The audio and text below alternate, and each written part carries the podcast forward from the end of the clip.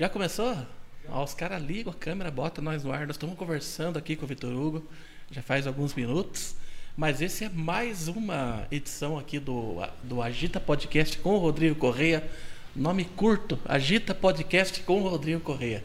Vai lá, se inscreve no nosso canal ali no YouTube também. Estamos ao vivo pelo Facebook, também pela Twitch TV e também tem essa outra rede social que eu sempre esqueço o nome dela lá. Da Spotify. E também no Spotify. Tá, tá bem de apresentador.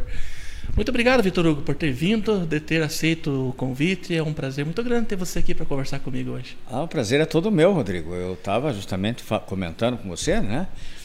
É, esse é o novo modelo de comunicação. Essa é a nova forma que as pessoas enxergam a comunicação. Esse é o novo modelo de interpretação da sociedade. E para mim, né, que já vivi algumas épocas bem diferentes da comunicação, acompanhei o desenvolvimento das, das primeiro da, das mídias mais tradicionais, depois a chegada da internet.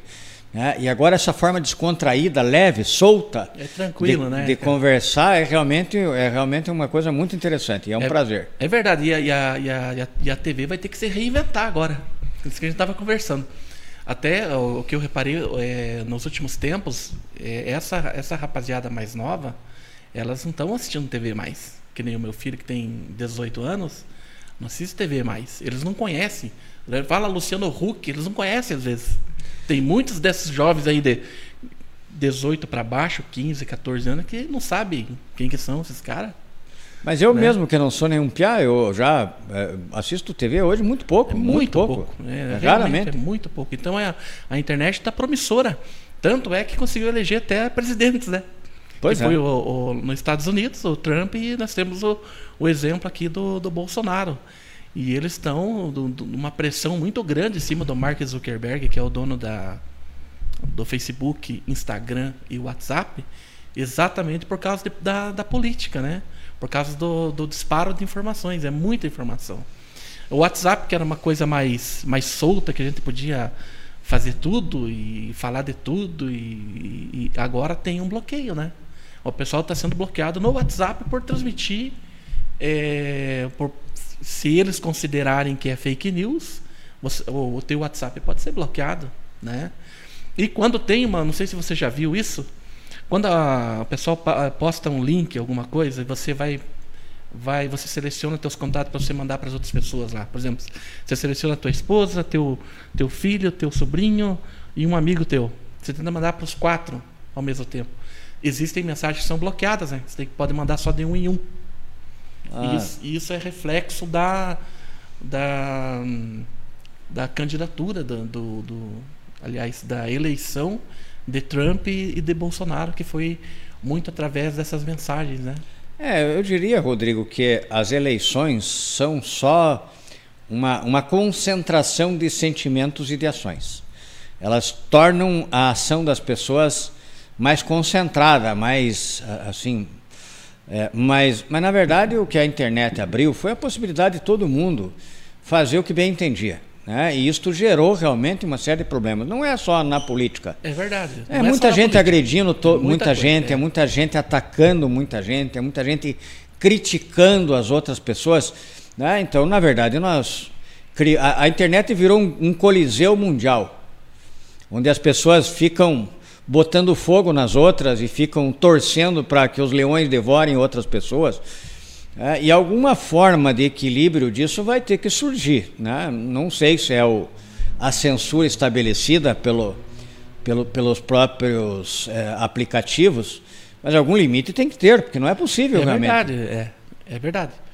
Agora, o, o, o problema, Vitor, que eu acho dessa questão é, de fake news, que eu, eu, eu já fui muito vítima de, não vítima de fake news, a não ser uma vez que um cara fez um, ou um homem ou uma mulher, não sei, fez um perfil falso é, com a foto de um travesti e daí postou em todos os brechazinhos de Guarapava dizendo que eu peguei ele e não paguei. Você vê? Eu sempre pago adiantado, cara. então, é, assim, esse, esse foi a única coisa assim, mas eu não, eu brinquei com isso. Foi na época que surgiu, a gente tava aquela coisa, né? Mas uh, uh, o problema é o seguinte: eu que, que administro grupos e eu tenho que aceitar ou recusar publicações. Quando o cara publica uma coisa lá. Ah, o Vitor Hugo, não sei o que, não sei o que. Daí eu tenho que aprovar ou não aquela publicação, né? E às vezes, é, e às vezes estão falando lá, é, o Agita tem muito Bolsonaro, o Lula, aquela briga que tem lá, uma briga desgraçada que tem lá. E às vezes eu aceito uma publicação lá e o Facebook vem e me notifica como que eu aceitei uma publicação de fake news.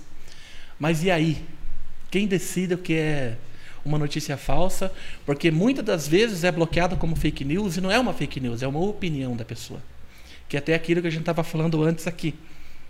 É, do, daquela polêmica que tem do tratamento precoce, aquela coisa arada, né? Eu já fui muito bloqueado de aceitar a publicação falando sobre isso, porque era totalmente proibido deixar falar sobre isso. Como uhum. se fosse uma fake news. Mas às vezes não é fake news, é uma opinião, né? Alguma coisa assim.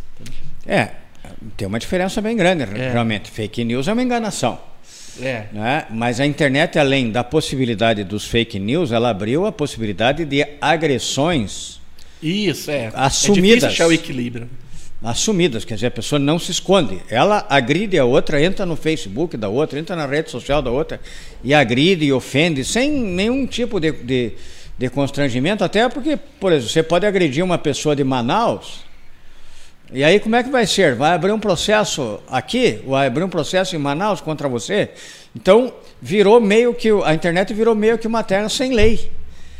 E vai ter, em algum momento, que se chegar a esse equilíbrio. Agora, não acho que seja justamente o, o aplicativo que vai botar, fazer a censura nessa história.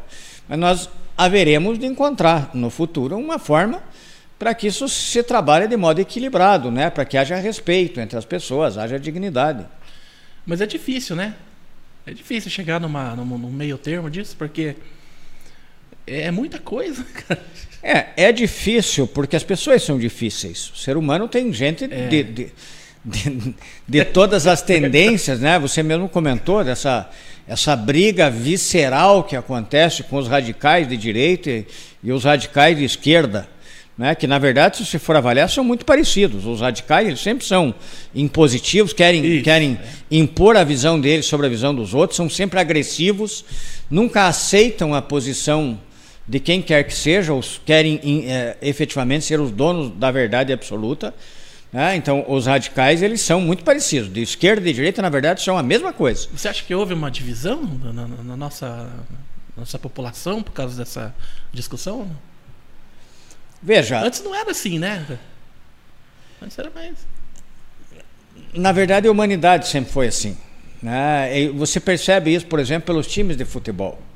O que, o que, por que, que uma torcida se trama no cacete com outra torcida? Matam, né, cara? Matam, Batem, assim, né? Se colocam em risco e tal. Né? Então, o ser humano é, é, meio complicado. Eu falei a história do Coliseu, né?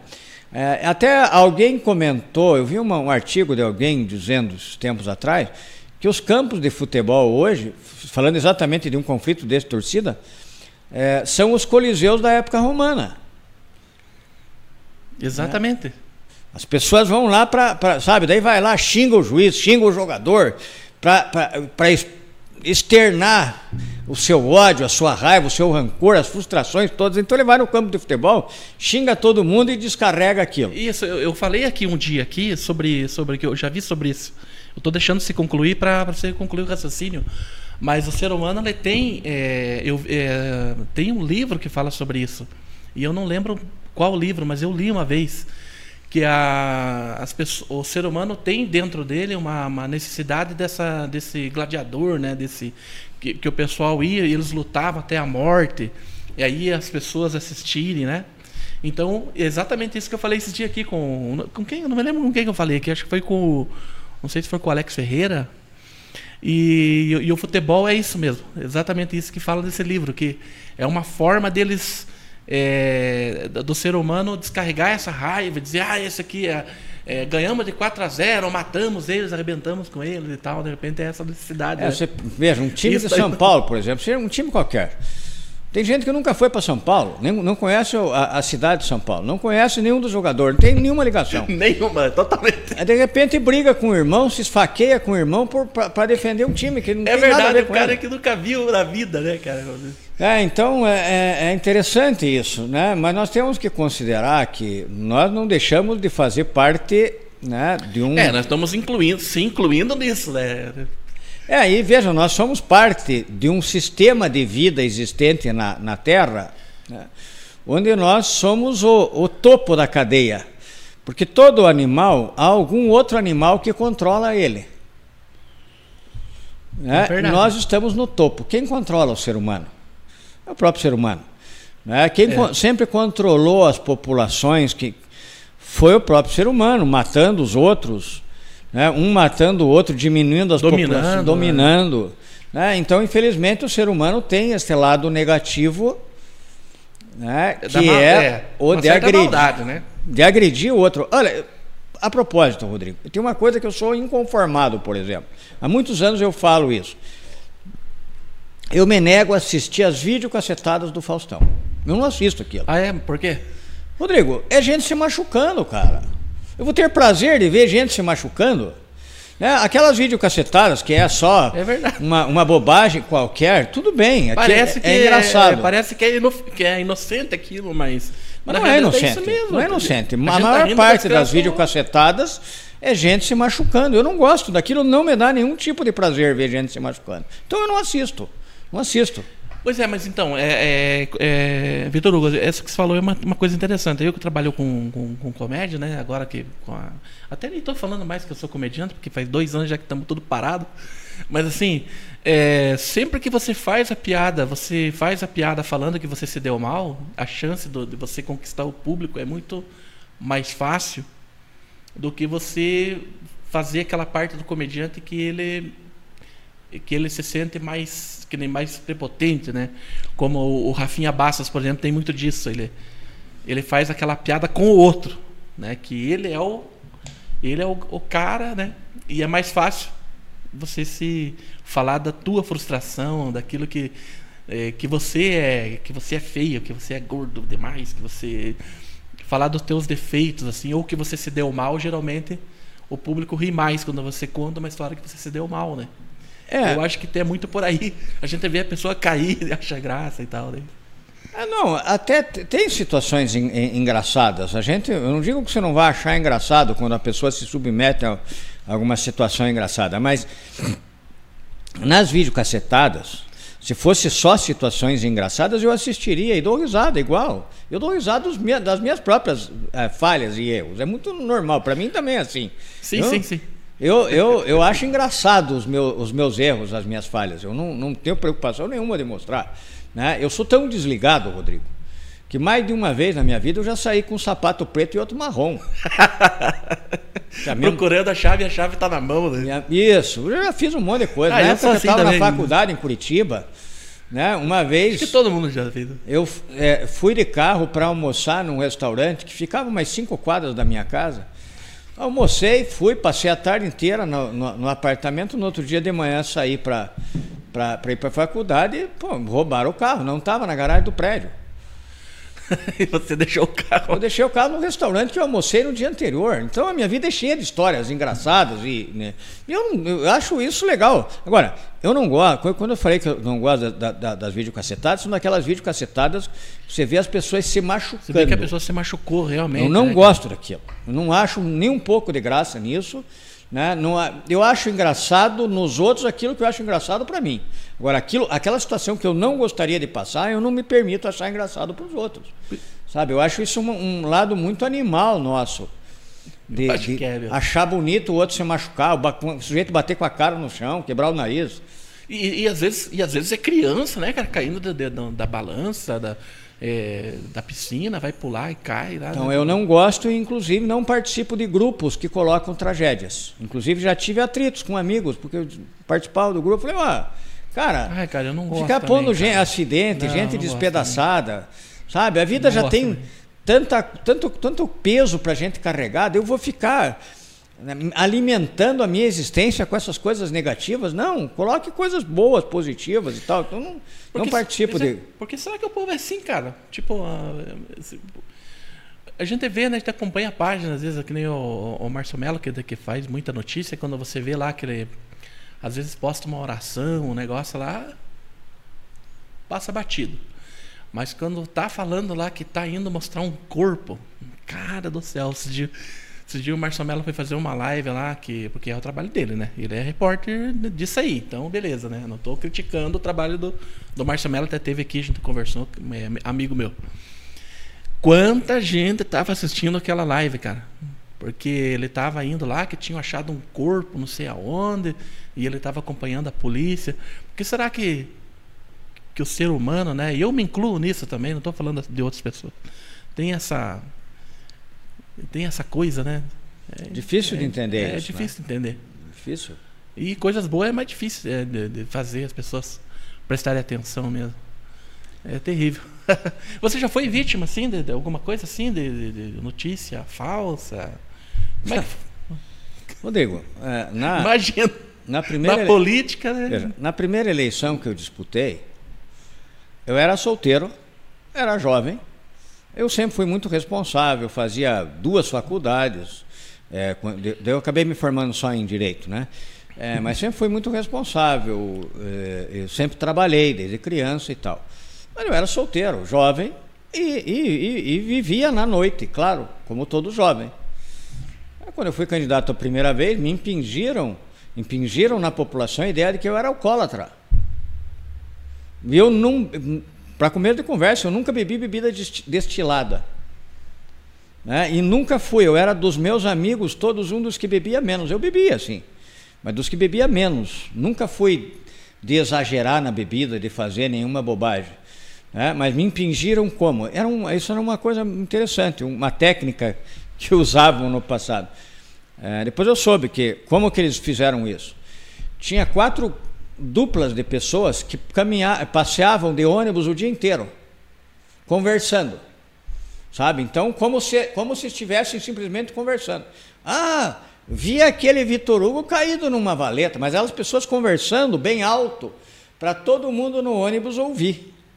Né? Então, isso eram fake news. E eram cabos eleitorais? Eram né? cabos eleitorais contratados para fazer este trabalho específico. E como não tinha internet naquele tempo, era assim que eles faziam. É, então, isso era fake news da idade da, da, da, da... pedra. é verdade, cara. Que coisa, rapaz. Né? E durante, até no começo desta eleição, até agora na primeira vez que eu falei da hipótese de ser candidato, uns imbecis, até no meu próprio Facebook, ah, esse bêbado, não sei o quê. Eu falei, quem que me viu bêbado? Quem me viu bêbado alguma vez? Né? Com trinta e poucos anos de política, de exposição pública, cadê uma foto, uma gravação minha, ou uma notícia de que eu tenha feito qualquer bobagem? É verdade. Né? Não, não tem.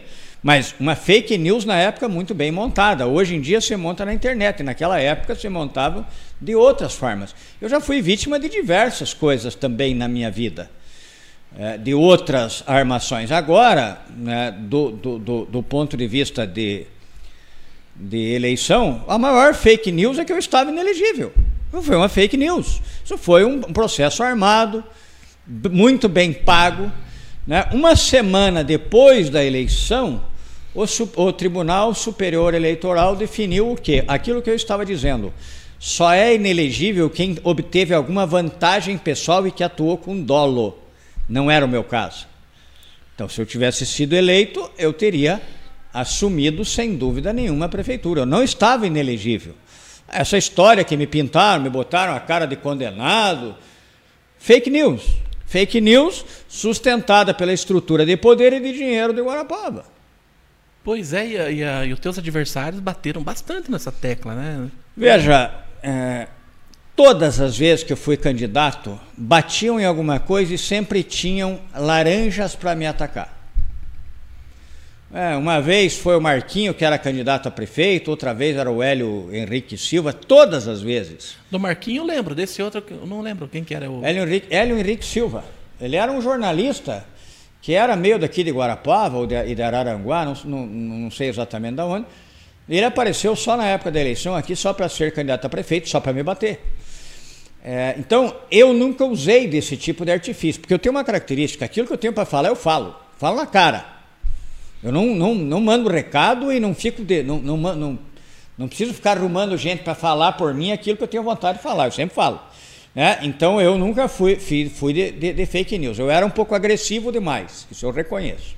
Eu batia demais. Cara, mas teve umas, umas lives que você fez no ano passado que.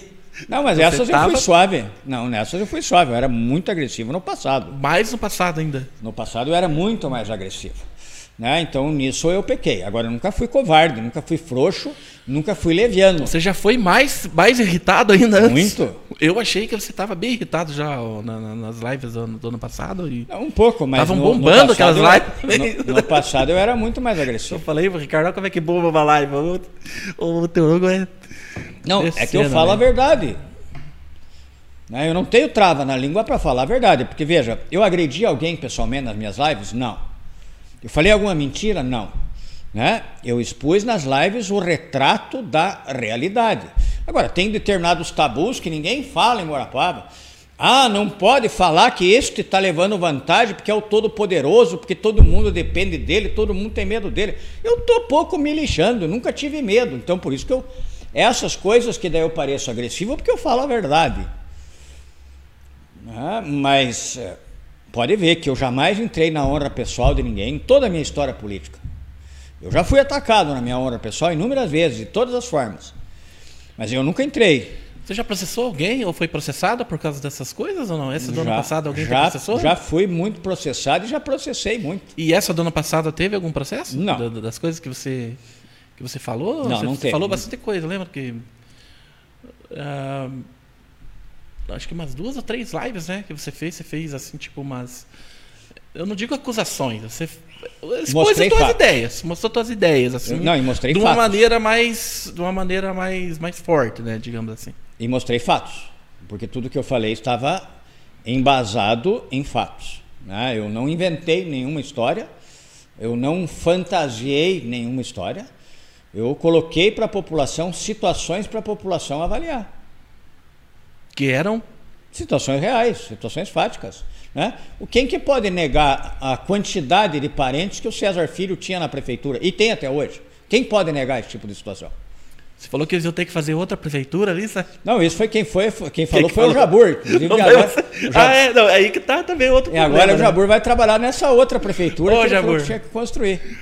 Aí que tá outro problema também, né? Às vezes é outro que fala, eu já achei que era você que tinha falado. Às vezes é outro que fala, mas como você se destacou mais, algumas coisas vão para tua conta. Isso não foi você. O Jabor que falou que iam ter que fazer outra prefeitura na praça. E acho que agora. Não, mas você replicou isso, né? É, eu, você eu, falou, eu, agora lembrei. Você falou, ah, o Jabur disse e eu tô isso, dizendo também. Mas é, eu comentei que o Jabur tinha falado. Isso, exatamente, é, lembrei. Que ia ter que fazer outra lá. E eu, fazendo um balanço sobre essa, essa, última, essa última campanha eleitoral, assim, que que você, qual é a análise que você tem sobre Veja, como que eu foi? não menti, não enganei, não comprei, não usei dinheiro, não, não, não tinha nenhum interesse escuso por trás. Eu saí com absoluta satisfação e dignidade. A população me festeja onde eu vou, eu não precisei assumir, não assumir compromisso, tá, e foi exatamente esse o problema. É, os grupos de poder em Guarapava sabem que comigo não tem mutreta, não tem coisa escondida, conversinha de dentro de gabinete. É, comigo as coisas são as claras, comigo eu trato as pessoas todas de forma igualitária, não tem beneficiar este, prejudicar aquele. Né? Eu sempre fui, todo mundo sabe que eu sempre fui muito humano, eu sempre recebi as pessoas, eu não tive nenhuma manifestação em oito anos, é, por exemplo, na frente da prefeitura. Porque eu ia, quando tinha um problema, eu ia no, no problema. Se fosse eu prefeito, nessa história do Covid, eu estava discutindo com as pessoas, eu estava indo nos postos de saúde, eu não estava fechado dentro do gabinete. Essa é a minha característica. Eu sempre fui assim. Desde quando eu era vereador, eu fui candidato a prefeito depois e acabei me elegendo, porque eu era um vereador que ia lá no, no, no problema, não ficava batendo boca só dentro da Câmara, fa fazendo firula. Né? Eu me envolvia é, no, no, no problema das pessoas, ouvia as pessoas verdadeiramente isso. Então, para os grupos de poder, alguém como eu não serve. Porque eu não ia ficar entupindo de parente de gente, não ia ficar garantindo benefícios para esse ou para aquele dentro da gestão. E eu ia, mais que isso, fazer tudo de forma muito às claras, que todo mundo pudesse ver. Então eu não servia. Né? E por isso, essa estrutura de poder se voltou enormemente contra mim. Mais contra mim do que contra o próprio PT. Porque o Antenor eu soube que andou conversando com o seu o Dacir Antonelli durante a campanha, já fazendo pré-conversas. É, né? E eu não admito conversas fechadas. Eu Converso com qualquer pessoa. Conversaria também com o seu Odacir ou com qualquer outro empresário de Guarapava, mas de portas abertas. Nada de acordo para beneficiar este ou aquele, para direcionar e, é, isto para este lado ou para aquele. Né? Então, eu não sirvo para estas estruturas de poder. Cumpri meu papel, saí de cabeça erguida, fiz uma votação absolutamente considerável e respeitável. Saí de cabeça erguida, honrando os meus eleitores, honrei e honro até agora. Não tenho nada que esconder, nem na campanha, nem depois. Né? Então, para mim, foi uma, bem interessante. E, Rodrigo, eu já perdi muito na minha vida. Minha vida é muito mais cheia de derrota do que de vitória. Então, perder para mim tem gente que acha, né, que se acha o dono do mundo, que pode tudo, que comanda, que compra, que faz o que acontece e que nunca vai perder. Né? Eu não. Eu não sou um Deus, um todo-poderoso. Eu sei que eu sou só mais uma pessoa, que eu tenho uma série de limitações, que eu já perdi muito na minha vida, mas muito mesmo, em diversas áreas da vida, eu já perdi muita coisa. Então, para mim, ganhar, perder, não faz grande diferença. O que é importante é que eu fui digno, eu fui honesto, eu fui correto.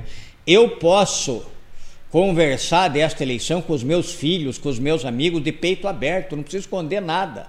Pelo contrário, conto tudo que aconteceu na, na eleição sem precisar de esconder nada de ninguém. Né? E às vezes, alguns que ganham tem que ficar daí tratando as coisas ah, fechado e tal. Então, para mim, eu, eu me fiquei muito, muito realizado com, o meu grupo, com as pessoas que estiveram comigo, né, com a forma como a gente enfrentou, com a forma como nós enfrentamos esse poder, com a forma como nós trouxemos às claras essas questões que precisavam ser discutidas em Guarapuava, né? E não vencemos, mas fizemos um bom papel na eleição. E o teu nome, de certa forma, foi uma surpresa também, porque é, não uma surpresa assim, uma grande surpresa, porque é, tipo sete, oito meses antes já vai surgindo os nomes, já vão se falando, né? Porque você estava meio afastado da política, né? Há 20 tempo. anos, Quanto né, tempo? 20, 20 anos. Tudo isso, cara. 20 anos. 20, a última nossa, eleição. Como passa rápido. Última eleição que eu disputei foi em 2000, fazia 20 anos que eu não disputava. Mas então você foi muito bem, porque 20 anos é praticamente uma é, geração, 20 anos né? afastado, sem dinheiro, sem estrutura política em volta, sem prometer. É, e o detalhe que os mais jovens não te conheciam. É. Ainda. Não, é, muito é, tempo. Se, se imagina uma pessoa com 30 e, e poucos anos de idade, né, é, era, era adolescente quando eu fui candidato a última é, vez. Exatamente, não lembra, não tem como conhecer, né? E uns não conhecia mesmo, de fato, né? Porque 20 anos é bastante tempo. E por onde que andava nesses 20 anos? Que que... Eu fui para Curitiba em 2006, eu fui disputei, na verdade, a eleição como candidato a vice-governador em 2006. Acho que eu lembro disso, é verdade. E aí depois eu fui convidado, então, para assumir o IAP. Fiquei três anos e meio no IAP. Isso eu, eu lembro. Eu lembro. É, que é um órgão de extrema importância. Depois eu fiquei na iniciativa privada. É, fiquei trabalhando como consultor, como advogado na área ambiental. Em Curitiba. Em Curitiba. Em Curitiba. É, daí eu fiquei, então eu fiquei 11 anos em Curitiba. 10, 10 anos. 10 anos e, e 3 no IAP? Três no IAP e sete trabalhando na iniciativa privada, daí como consultor, como advogado. É, até que chegou um momento que a gente decidiu voltar para cá, eu e a minha família. Né? Aí eu cheguei aqui, logo em seguida descobri que estava com câncer. Levei quase dois anos para me para tratar e para me recuperar desse câncer. E que, qual, que câncer aonde? Qual... Foi um, é um câncer no canal que liga o nariz com a, com a garganta, é a nasofaringe e um câncer de extrema, extrema é, é complicado por causa do tratamento. Não dá para operar. Caramba. E, e, e, tem que fazer basicamente radioterapia e é feito por aqui a rádio. É, então eu fiquei com a boca toda cozida, fiquei oito meses, Rodrigo, sem me alimentar, só com alimentação direta no, no estômago. Pode né? ficar à vontade, você mandar uma mensagem, foi, coisa. Foi muito problema. sofrido, sabe? É, Imagina. Mas isso é, também faz parte do crescimento, sabe? Também faz parte do, do, do, de uma reflexão de qual é o nosso papel aqui, o que, que a gente leva desta vida, né, da efemeridade, da fragilidade. Você está aqui hoje, amanhã de repente vem uma notícia, tá, você está com câncer, você não sabe se você vai viver ou não vai viver. Né? Essa questão do Covid também tem trazido isso agora de modo muito claro. Porque tem muita gente que se acha dona do mundo, que se envaidece, né? e não se dá conta que nossa vida é um sopro só, é uma, uma faísca. E pode se apagar que, em qualquer é, momento. Muita gente que teve, que teve essa doença, é, geralmente tem essa, essa mudança mesmo, né, cara? Ver que realmente é uma. É, a fragilidade que a gente tem, né? Então, essa foi uma das questões, Rodrigo, que inclusive me estimulou a, a, a sair candidato. Né? Porque existia um, grupo de pessoas que queria que eu fosse candidato. Eu iria me omitir? Eu não vou mais me omitir. Isso foi uma decisão que eu tomei, não me omito mais. É, tanto que agora, independente de, de eu voltar a ser candidato a alguma coisa ou não, eu não vou mais me omitir. Eu estou e vou participar da vida da minha cidade, do meu estado, do meu país, ativamente. É, porque a minha vida não pode simplesmente ser uma coisa à toa. Eu não posso pensar simplesmente em mim e deixar um futuro, deixar uma cidade, deixar um estado, um país para os meus filhos irem pagar a conta daí da minha omissão. É, e eu reputo a tudo isso que tem acontecido no país de, de, de, de mal, né, do PT, depois a necessidade do surgimento do Bolsonaro com esse pessoal de extrema direita, isso tudo é nossa omissão. Esses grupos em Guarapava, dessas, essas famílias que comandam Guarapava há 50 anos, por que disso? Omissão da grande maioria. Se omitem, se omitem e daí ficam os mesmos sempre, né? é, sempre ali na, na Barrosa, tirando o leite da Barrosa para eles e não para a população. Você veja que, se você pegar a história de, de Guarapava nas últimas décadas, a única pessoa que quebrou essa estrutura de poder das famílias dominantes fui eu. Eu e o povo de Guarapava que me escolheu na época. Né? Porque fora isso, são, os candidatos, são eles os candidatos escolhidos por eles. É, já, agora já fazia 16 anos, né? mais quatro do Celso vai para 20. Oito do Fernando Carli, oito do, do. É os 20 que você ficou fora. Mas aí, mas aí, cara, você não, você não sente assim que você meio que deixou de mão beijada para eles? Porque você era o único, era o único candidato que, que conseguia bater de frente com eles. Era o Real Madrid-Barcelona ali. Você não deixou mais fácil para eles quando em, você. Por, que, por que, que você desistiu da, da, da política naquela época? Porque a, a política é uma coisa muito cruel, especialmente para quem é honesto e para quem tem, não tem papas na língua como eu. Peguei briga com muita gente. Né? Você veja, Rodrigo, eu fui processado, por exemplo, por abrir o CDTEG. Por sinal, nessa campanha houve uma, um fato muito, muito favorável. Que, Mas esse que... processo te impediu você de ser candidatado de novo? Não, não. não esse, esse, esse assim? processo que me impediu é, é outra história. Hum. O processo que me impediu foi as casas lá do 2000, que também é uma. uma não tem sentido esse, esse processo, mas fui absolvido na área criminal já disso e vou ser absolvido na área civil. É, veja, nesse país um processo leva 20 e poucos anos, é o, é o fim do mundo. Ah, como que é isso do CDTEG? Esse do CDTEG foi o seguinte: o CDTEG era uma escola agrotécnica abandonada, federal.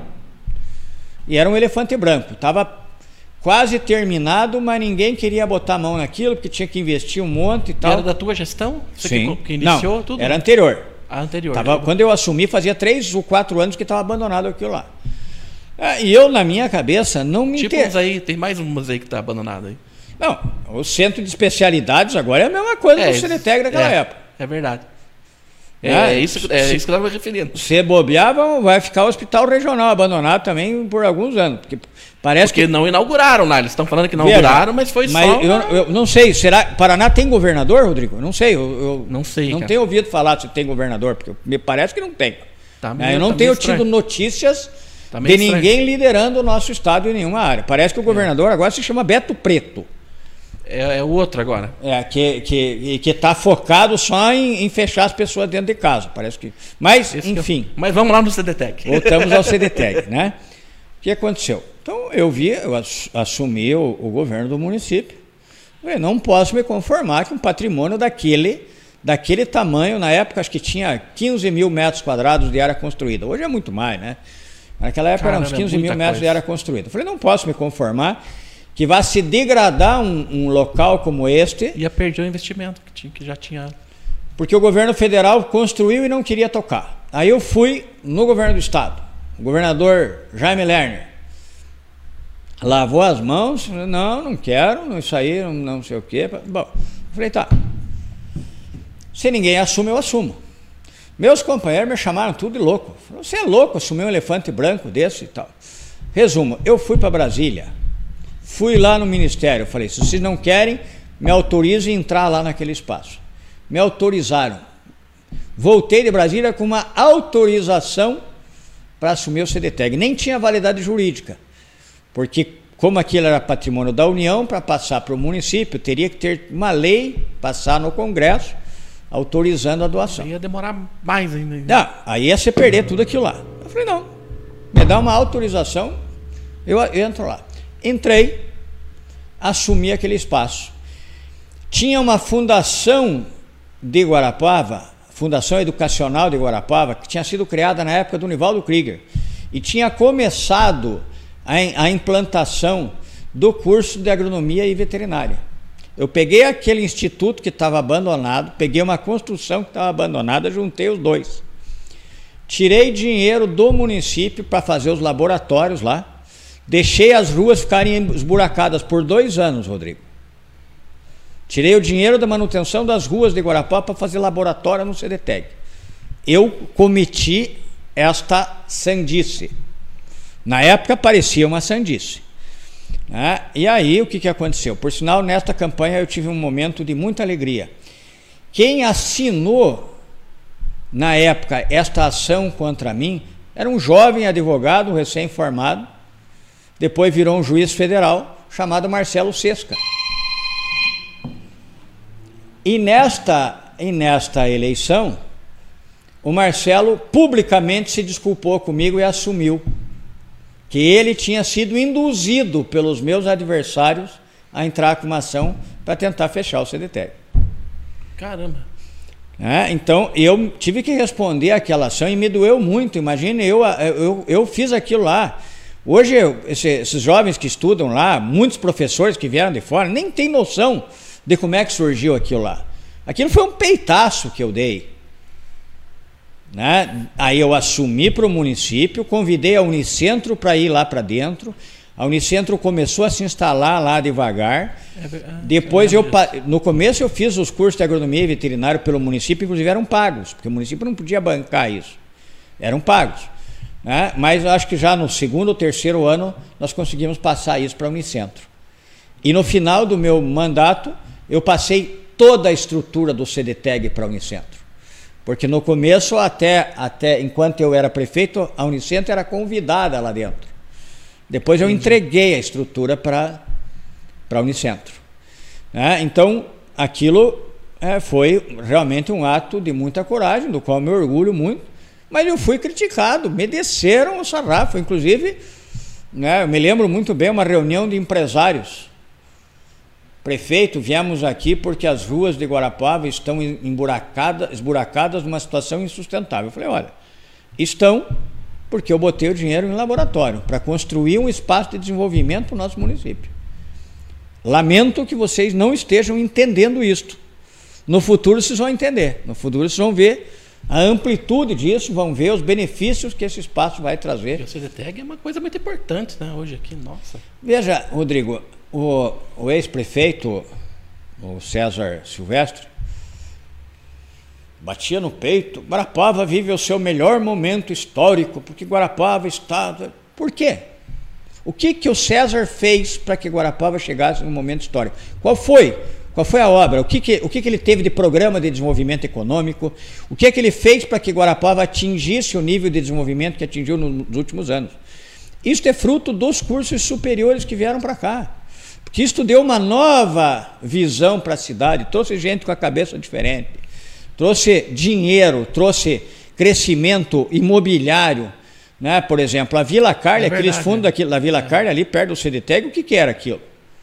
É verdade. Né? Então, o, este crescimento que o, prefeito César Silvestre tanto bateu no peito para dizer do grande momento que Guarapuava vivia, é fruto da estruturação de passado. Não é fruto de conversa fiada e divulgaçãozinha na TV, não é fruto da compra de, de meia dúzia de órgãos de imprensa. Isto foi um trabalho estruturado que se fez há 20 anos atrás e que vem dando reflexos com o passar do tempo e que vai continuar dando reflexos por muito tempo. É, não só a parte da educação, mas a economia também gira, né? Claro, porque a educação, ela te permite, além do dinheiro que gira na própria educação, ela permite o surgimento de novas mentalidades, de novas empresas, de novos negócios. Né? Abre uma série de oportunidades que antes não existiam. E isso tudo foi feito no nosso tempo, a duras penas, com muito sacrifício, nós trouxemos essas instituições de ensino para cá. A, a, a, Faculdade de Guarapava, na época era a Faculdade de Curitiba, veio por apoio institucional direto do município. Faculdade de Guaracá, uma obra é, que dependeu da, da inteligência, da de, determinação de um casal, que são o Soares e a Janete. Os dois são os grandes responsáveis. Não tiveram apoio de ninguém. Foi logo depois que surgiu, logo depois do, do, do meu governo que surgiu a, a Guaracá. Mas por que, que surgiu a Guaracá? O Soares foi coordenador do CDTEG, ele aprendeu lá dentro do CDTEG o know-how, o entendimento. Foi fruto disso, então. Lógico, né? e o próprio Soares reconhece isto, que o CDTEG deu para ele a, a experiência pessoal necessária e as visões necessárias para que depois ele viesse a montar a faculdade, as faculdades Guaracá. Né? Então, daí nós vamos, por exemplo, os colégios que se formaram em Guarapau. Você tem diversos colégios que cresceram muito nos últimos anos. Eu pergunto, os colégios de primeiro e segundo grau, sem as faculdades, esses colégios teriam crescido? Como é, o que, para onde que iam os nossos jovens no passado antes desses cursos? Iam estudar fora, iam levar o dinheiro daqui para fora, né, estudar em colégio fora, fazer cursinho fora. Então, essas instituições de ensino superior, aí também essa não recebeu o meu apoio na época, mas eu não fiz nada contra. Né? Foi a faculdade, a Campo Real, uma faculdade que hoje, inclusive, se destaca de modo muito, muito efetivo, né? e uma, uma, uma faculdade que honra o nosso município e que tem feito um grande trabalho.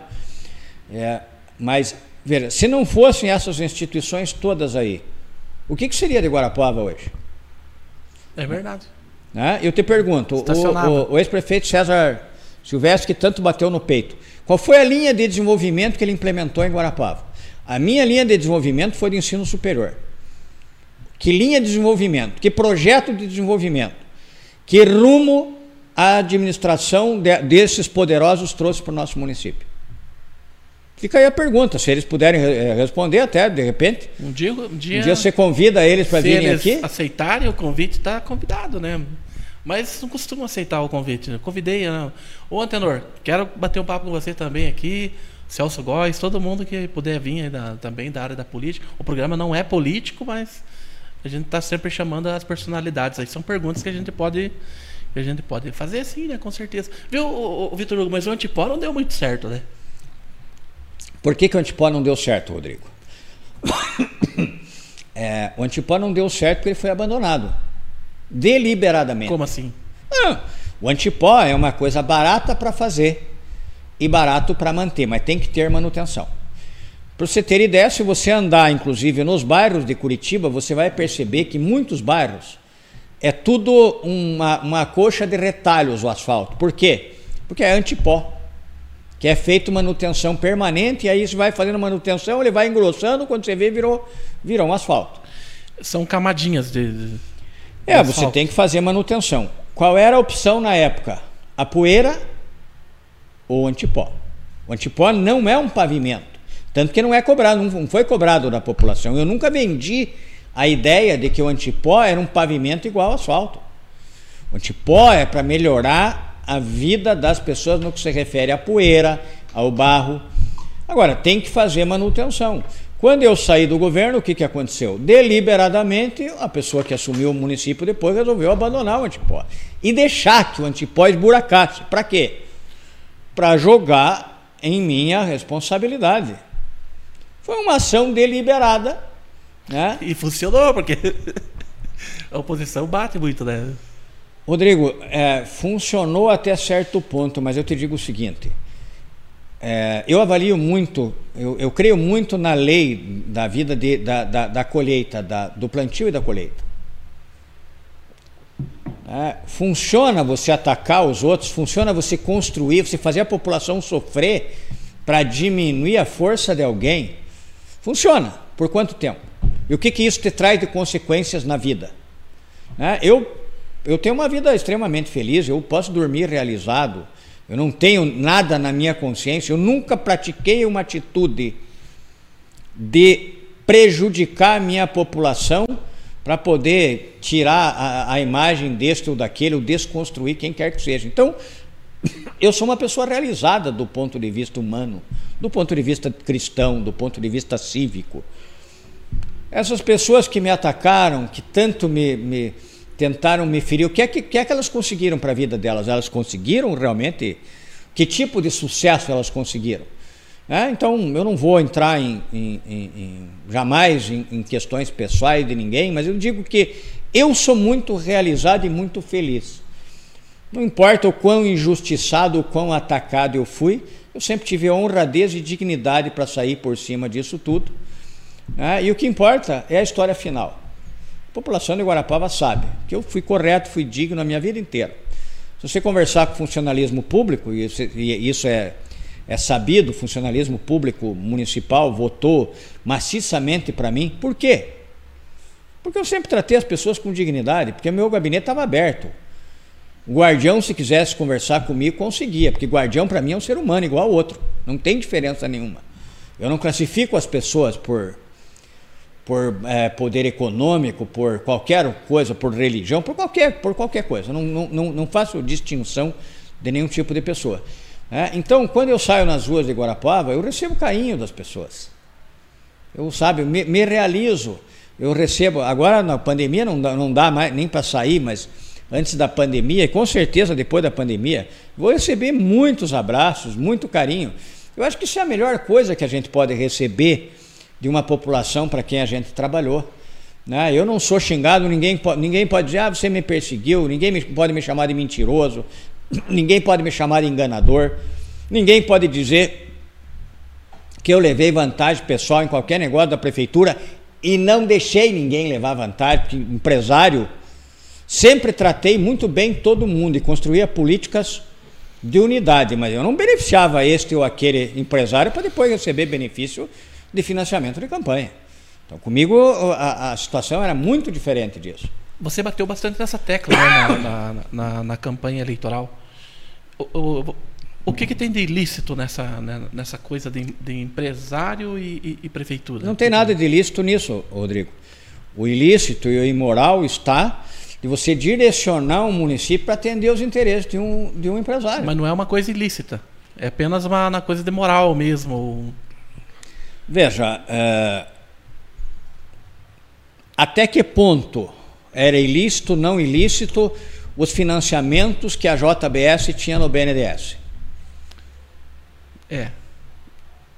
é era, era ilícito? né? Ah, então, o que é lícito e o que é ilícito? Eu te pergunto, né, se um pequeno empresário não recebe benefícios do, de um determinado do, do, do município e um grande empresário recebe. E este empresário tem poder para fazer uma lei que o beneficie diretamente. Se foi feita uma lei, foi feita através do voto dos vereadores, é legal, teoricamente. Mas será que é lícito? Será que é justo isso? Né? Que uma pessoa comande uma cidade, comande uma Câmara Municipal, será legítimo que os vereadores sejam praticamente funcionários de uma pessoa? Pois e é, façam cara. da cidade o que bem entendem. Pois é, como é que a gente resolve isso, Vitor Hugo? Porque está é, tá dentro da lei, né? Eu acho que nas cidades grandes, nas capitais, eu acho que não, não influencia muito quando tem empresários que, que financiam campanhas, né? Mas quando é uma cidade de, de, de porte menor, tipo é Guarapuava, que é considerado o que Guarapuava? Médio porte ou Porte pequeno? médio. Já é porte médio, né? Então, numa cidade já de porte médio ou de, de, de, pequeno, por exemplo, uma cidade menor ainda do que Guarapuava, vamos supor uma cidade de 50, 60 mil, que tenha um empresário que, que vai lá e patrocina campanhas, acaba acontecendo isso, acaba o, o patrocinador mandando na cidade, não, não acontece isso? Veja, isso, isso já aconteceu. Isso? Não, não é. é só na cidade, né? Isso já aconteceu Porque, no estado na minha opinião, deveria ser ilícito isso aí. É, é, tipo, doação de campanha, financiar a campanha, entendeu? O que, que eu vou te dizer, Rodrigo? Só que está né? na lei, Agora, né? veja, por exemplo, o, a JBS e a Odebrecht comandaram o país durante vários anos. É, na época do governador Jaime Lerner, tinha um grupo de empresários que comandava o Estado também, durante vários anos. Então, isto não é uma coisa só local de Guarapuava. Isso é um vício de nós brasileiros de permitir que esse tipo de coisa aconteça. Quer dizer, não nos darmos conta, é nos omitirmos, talvez, em mostrar isto, em enfrentar isto. Ah, porque eu não vou pegar briga com o JBS, porque ele é muito poderoso. Ah, ele já tem muito benefício para o país, né? deu não sei quantos mil empregos. Tá, deu não sei quantos mil empregos. Sem dúvida nenhuma. Né? Fe... produziu um benefício porque gerou uma atividade econômica. Mas eu pergunto, Será que o pequeno empresário tinha a mesma oportunidade de financiamento que o JBS? Será que o pequeno empresário tinha a mesma é, imposição tributária que o JBS? Ou, ou o pequeno pagava muito mais do que a JBS para os governos na época que, que a JBS comandava. Viu? Pode ficar tranquilo que essa tosse não é tosse seca. Essa tosse é em função do câncer. E é uma tosse, é um pigarro que eu tenho permanentemente. Da, da, em função é. do tratamento, porque tosse seca hoje em dia é apavorante, né? Mas, então veja, aí você entra no, no campo do, do, sabe? Sabe, mas é, é justo isso? Será que é legítimo né, que os governos, num sentido geral, tirem do pequeno para dar para o grande. Ah, porque o grande é empreendedor, porque o grande dá emprego, porque o grande. Tá, mas, mas é legítimo que o grande. Será que o grande precisa de ser mais beneficiado do que o pequeno para produzir estes benefícios? Será que essas vantagens que, o, que os grandes têm, se fossem distribuídas na comunidade, não gerariam um número até maior de empregos e, e, e aí uma, uma renda muito mais distribuída, em vez de concentrar o dinheiro na mão de um ou dois, distribuir esta renda por toda a comunidade? Né? Que, que sociedade nós queremos? Uma sociedade que tenha dono, duas ou três ou quatro pessoas comandem todo mundo e o resto virigado deles com a marca de ferro quente no, no traseiro? Será que é isso que nós queremos? É, então, infelizmente, esta omissão ela permite que esse tipo de coisa aconteça. É a nossa omissão, a tua, a minha, do, do, do pessoal que está nos ouvindo, todos nós permitimos que isso aconteça.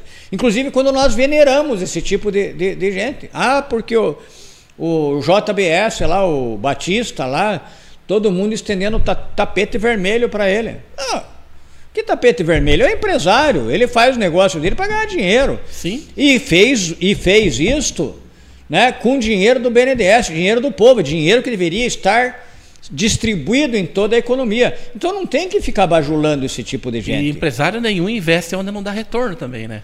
É isso que é o problema. O empresário tem que ser respeitado, tem que ser apoiado, tem que ser estimulado, estimulado todo empresário, independente de quem seja. Verdade. O governante tem que estimular o, o, Desde o pequeno até o maior.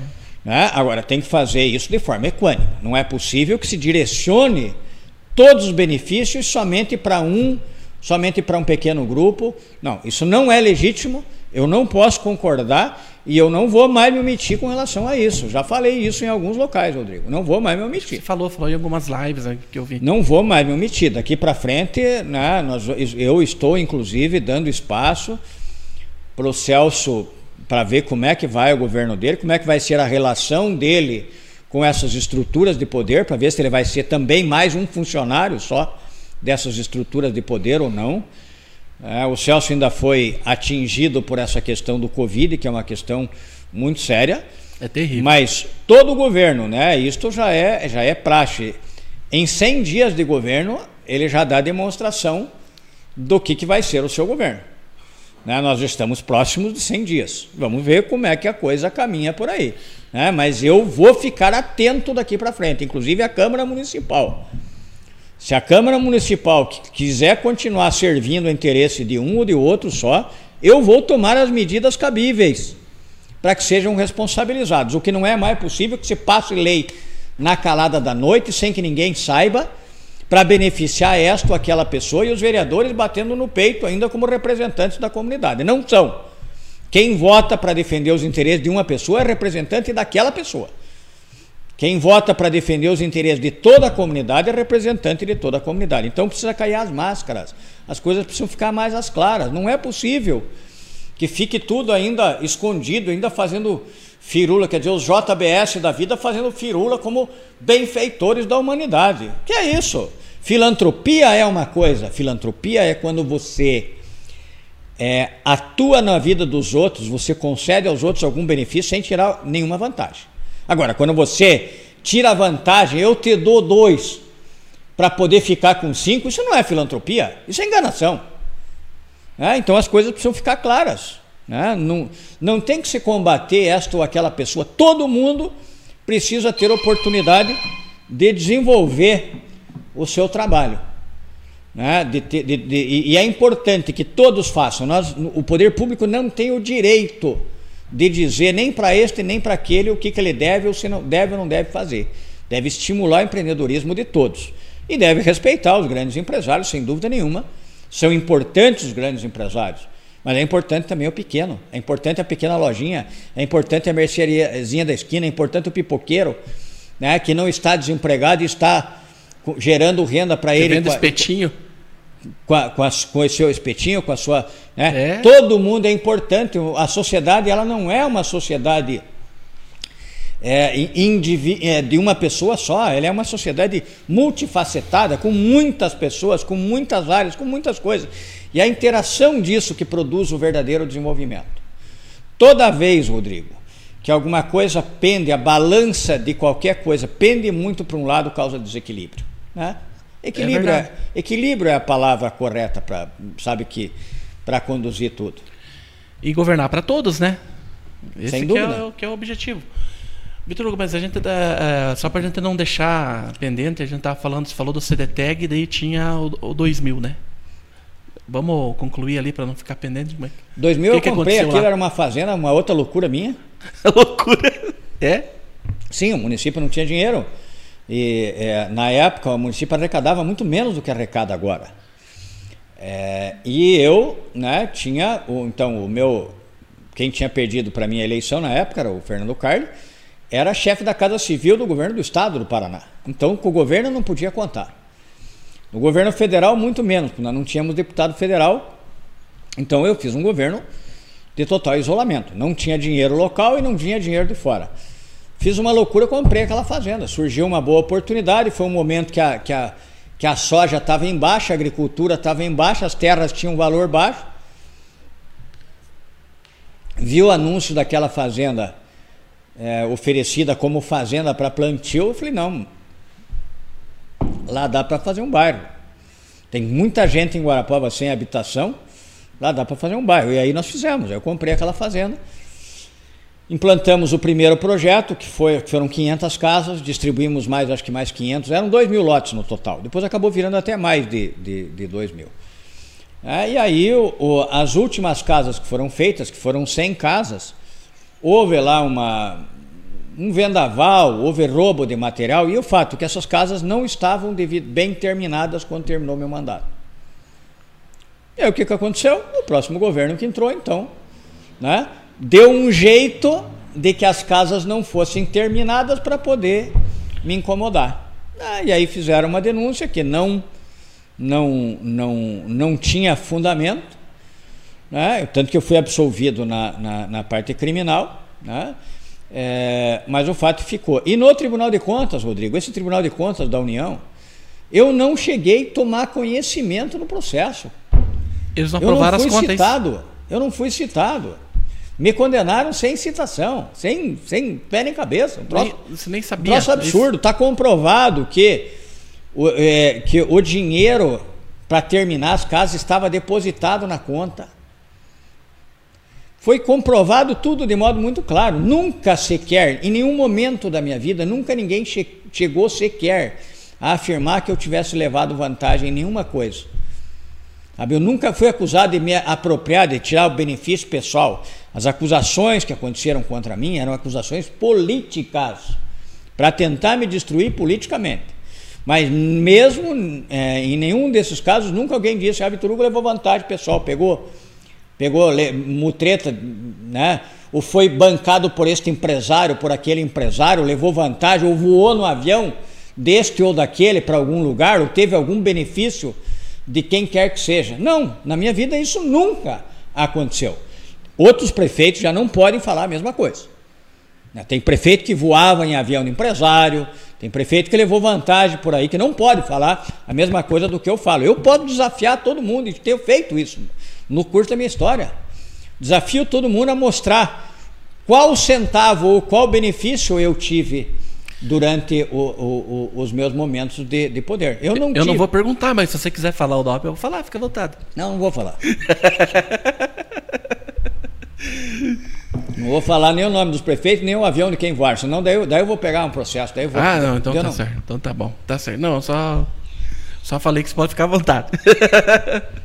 Mas uh, uh, os problemas que. Problemas entre, entre aspas, então, que você teve foi só essa do CDTEG e esse problema com a com o 2000, que te processaram não, e que... Não, o único processo que eu verdadeiramente fui condenado foi o processo pela contratação de pessoas na FUBEM, hoje Fundação Proteger, sem concurso. E daí? E daí que é o seguinte, todo mundo sempre foi contratado lá sem concurso, antes de mim e depois de mim. Até hoje ah. a Fundação Proteger contrata sem concurso. Mas eu fui condenado mas, e, mas e qual é a lógica disso? qual é a lógica disso? Eu te pergunto. Qual é a lógica disso? mas é isso mesmo? Exatamente isso. Não, veja. O que, que acontece? Nós tínhamos os programas sociais. Esses programas sociais tinham, por exemplo, né? então um dos programas sociais, para exemplificar, era uma horta. Eram hortas comunitárias e hortas nas escolas. Bom, para a horta tinha que ter um agrônomo. Então eu contratei um agrônomo para cuidar dessas hortas. Para poder trazer as crianças para os diversos programas sociais, porque a Fundação, a FUBEM na época tinha diversos programas, nós não tínhamos criança na rua, não tinha situação de miséria como tem hoje. Precisava trazer as crianças. Para trazer as crianças tinha que ter estrada. Porque as crianças que mais necessitam, as mais abandonadas, são justamente as do interior. Quanto mais distante, mais abandonado. E precisa ter estrada.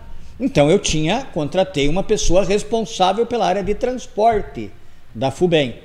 Aí eu fui condenado por quê? Porque diz que lá eu só poderia contratar pessoas que trabalhassem com as crianças. Não poderia contratar gente que cuidava do transporte das crianças, nem de que cuidava ah. da horta das crianças. Fui condenado por isso. Essa foi a condenação que eu sofri. Ah, agora, a, a, pergunta que você faz é justamente essa tua surpresa. Mas como? Falei, como? Como? Como? Eu sempre enfrentei o poder. Então eu sempre tive o poder contra mim. As estruturas de poder públicas no Brasil são muito podres. Há uma interligação de todo mundo das estruturas de poder, um agarrando o rabo do, agarrado no rabo do outro, segurando o rabo do outro, né? E se auto-beneficiando. É uma prostituição entre as estruturas de poder que você não acredita. E aí eu fui um polaquinho de Guarapava, como eu era chamado pelas estruturas de poder, um polaquinho com as unhas sujas de graxa, que se sentiu na condição de enfrentar esse poder. E de denunciar esse tipo de coisa, de não aceitar participar de esquema. Eu nunca comprei emenda de deputado, eu nunca participei dessas coisas. Né? E aí então eu precisava ser retirado do caminho. Eu precisava ser retirado para poder manter a situação de poder estabelecida. E essas mágoas todas, esses processos, processo do CDTEG, esse processo da FUBEM, foi que me fizeram ficar 20 anos fora da política, Rodrigo. Porque você, ah, tá. claro, né? você se coloca Entendi. em sacrifício, você coloca a tua família em sacrifício, você se judia, você tem que gastar, daí o oficial de justiça vindo na tua casa para você ser intimado de processo, para você defender de coisas que você fez no melhor interesse da população. E aí você tem que ficar se, se sabe, gastando com processo judicial. Então aí eu tinha realmente resolvido, falei, não, estou fora, me omiti mesmo. Me omiti. Eu saí fora, pensei em mim e me omiti. Mas se você, se você quisesse se candidatar, você poderia mesmo com esses, com esses processos que tinha? Sim, sim. Poderia? Então você, tipo, cansou mesmo, assim, ficou decepcionado. Cansei. Com as coisas Guarapava e... teve já um político no passado que foi deputado. Mas nem apoiou ninguém também, não quis nem apoiar ninguém. Me afastei da política totalmente. Totalmente. Né? Guarapava teve no passado já uma, o Trajano Bastos, eu não sei se você ouviu a história dele. Não lembro. O Trajano era cunhado do Nivaldo Krieger. E o Trajano foi deputado, chegou a ser presidente da, da Assembleia, uma pessoa de, de, de, destaque, uma pessoa. Eu lembro mais do Fernando para cá. Então, 80, o Trajano, 92. o que, que aconteceu? Ele conviveu alguns anos na política, abandonou tudo e foi morar na Ilha do Mel, virou pescador. Cansou de, da, da, da, da, desta nojeira, briga, né? desta podridão da política e foi. Eu não fui para a Ilha do Mel, eu fui para Curitiba. Foi para Curitiba.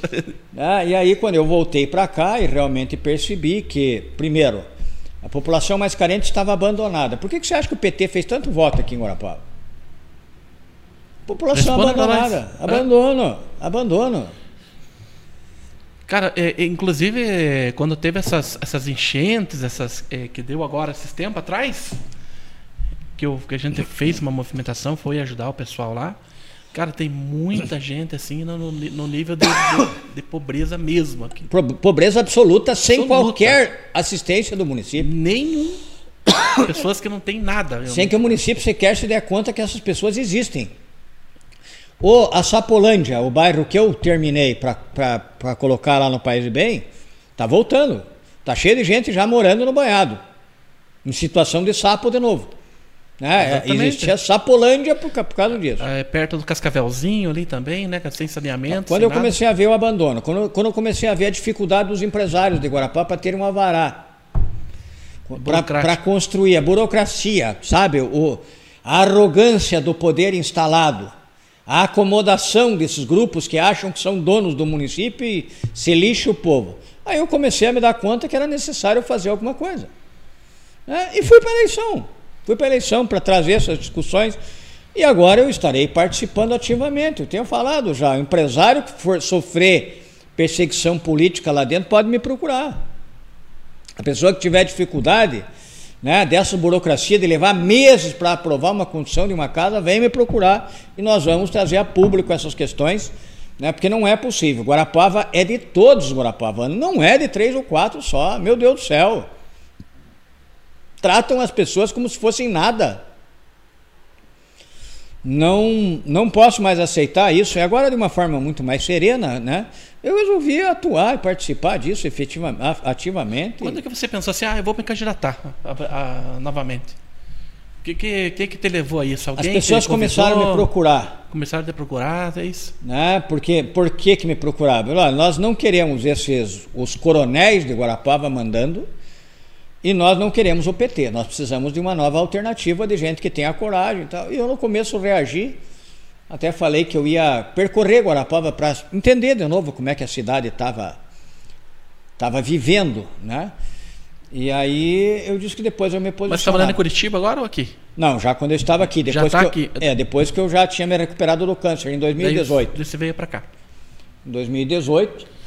E aí eu comecei, fui num bairro, fui no outro, conversei com esta pessoa, conversei com aquela pessoa, percebi a carência. Carência, por exemplo, de um projeto de governo.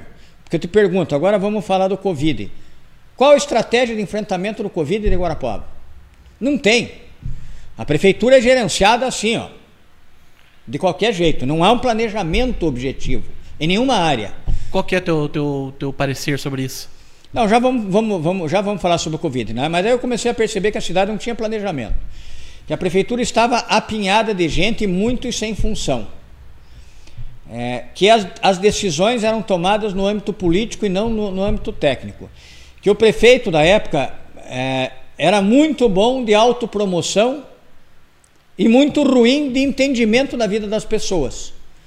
Né? Que não, não tem sensibilidade, não tem humildade para entender a necessidade das pessoas e para fazer aquilo que as pessoas precisam. Aí eu comecei a, a, a, a interpretar que realmente era importante eu participar da eleição, até para trazer, por exemplo, estas discussões que eu trouxe aquele dia, que eu trouxe hoje de novo, porque até então ninguém falava nada. Não, é os todos poderosos, os, todos poderosos do dinheiro, todos poderosos do poder, e ninguém ousava sequer falar nada deles.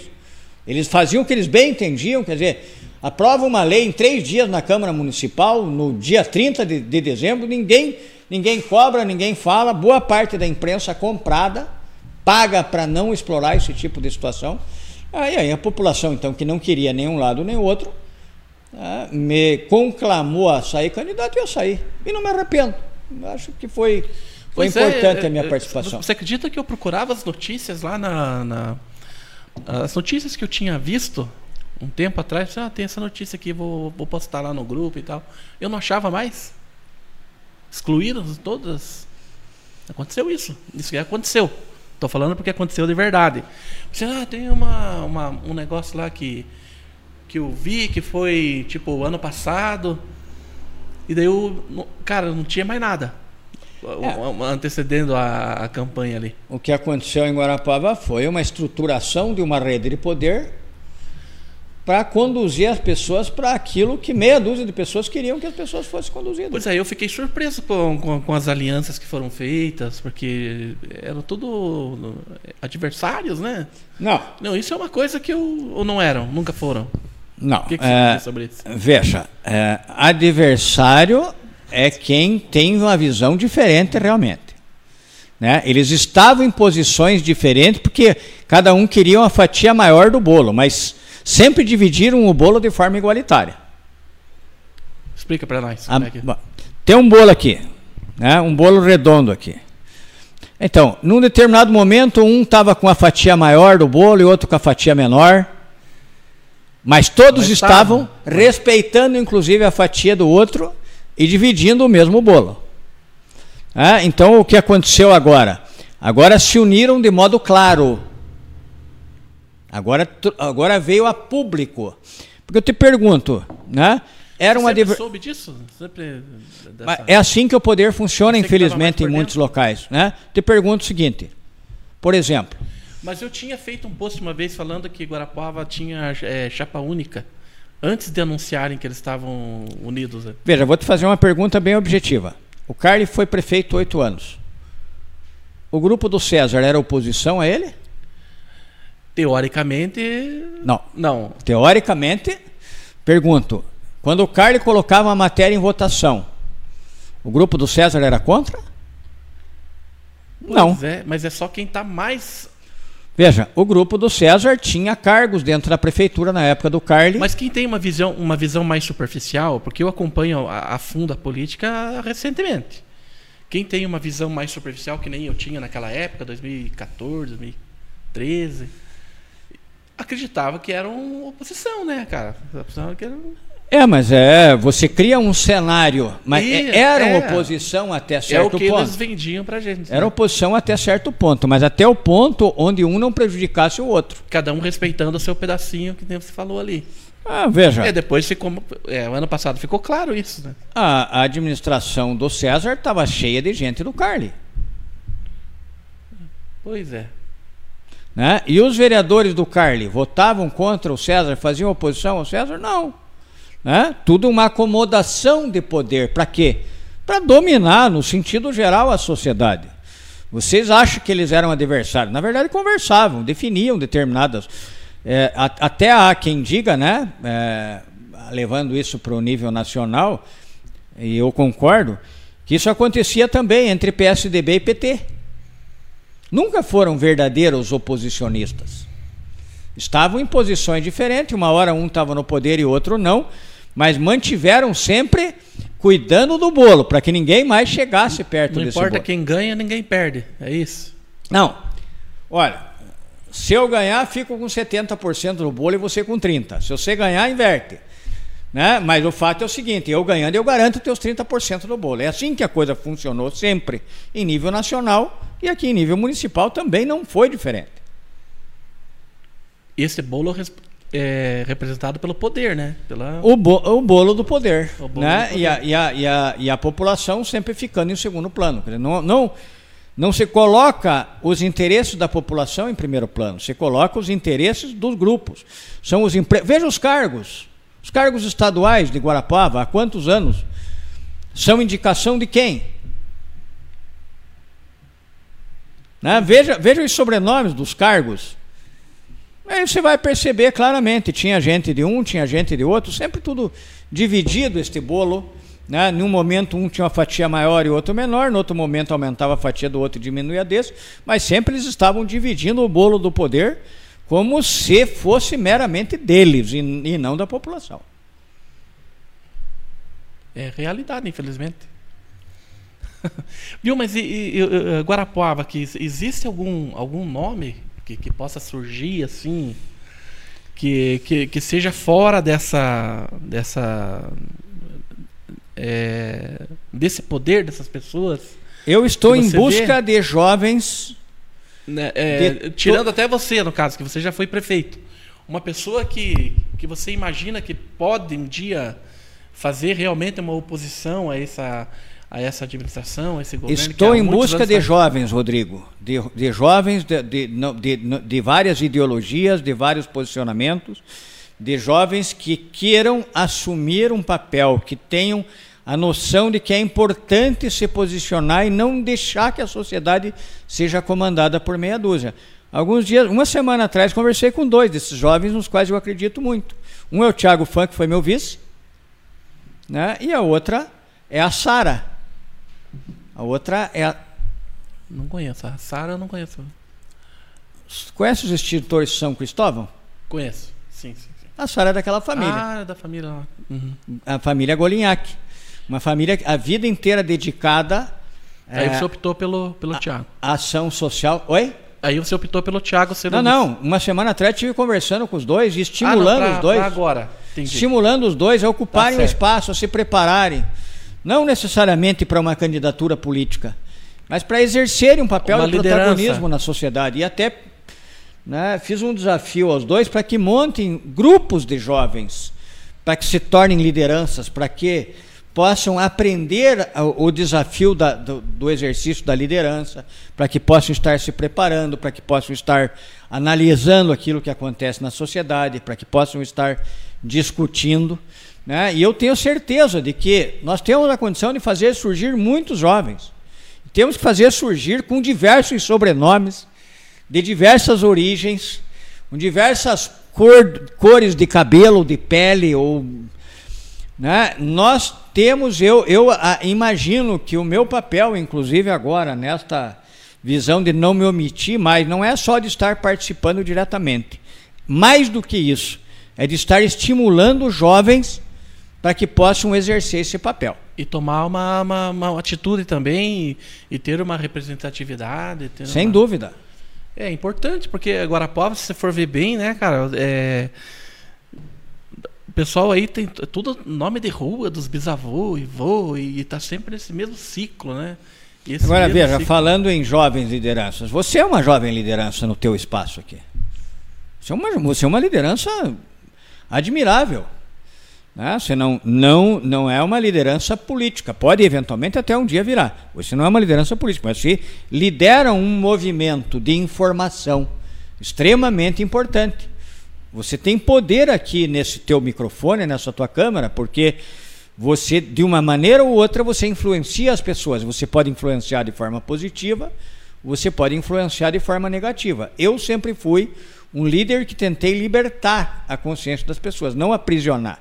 Por isso que eu não minto, não engano, né? porque e, e, e, aposto, respeito as pessoas das mais diversas tendências nos, nos vários aspectos da vida, religioso, político, ideológico. Eu respeito todo mundo, posso não concordar, mas respeito. Então eu me auto-intitulo como um líder libertador, aquele que aposta na libertação das pessoas, não na escravização.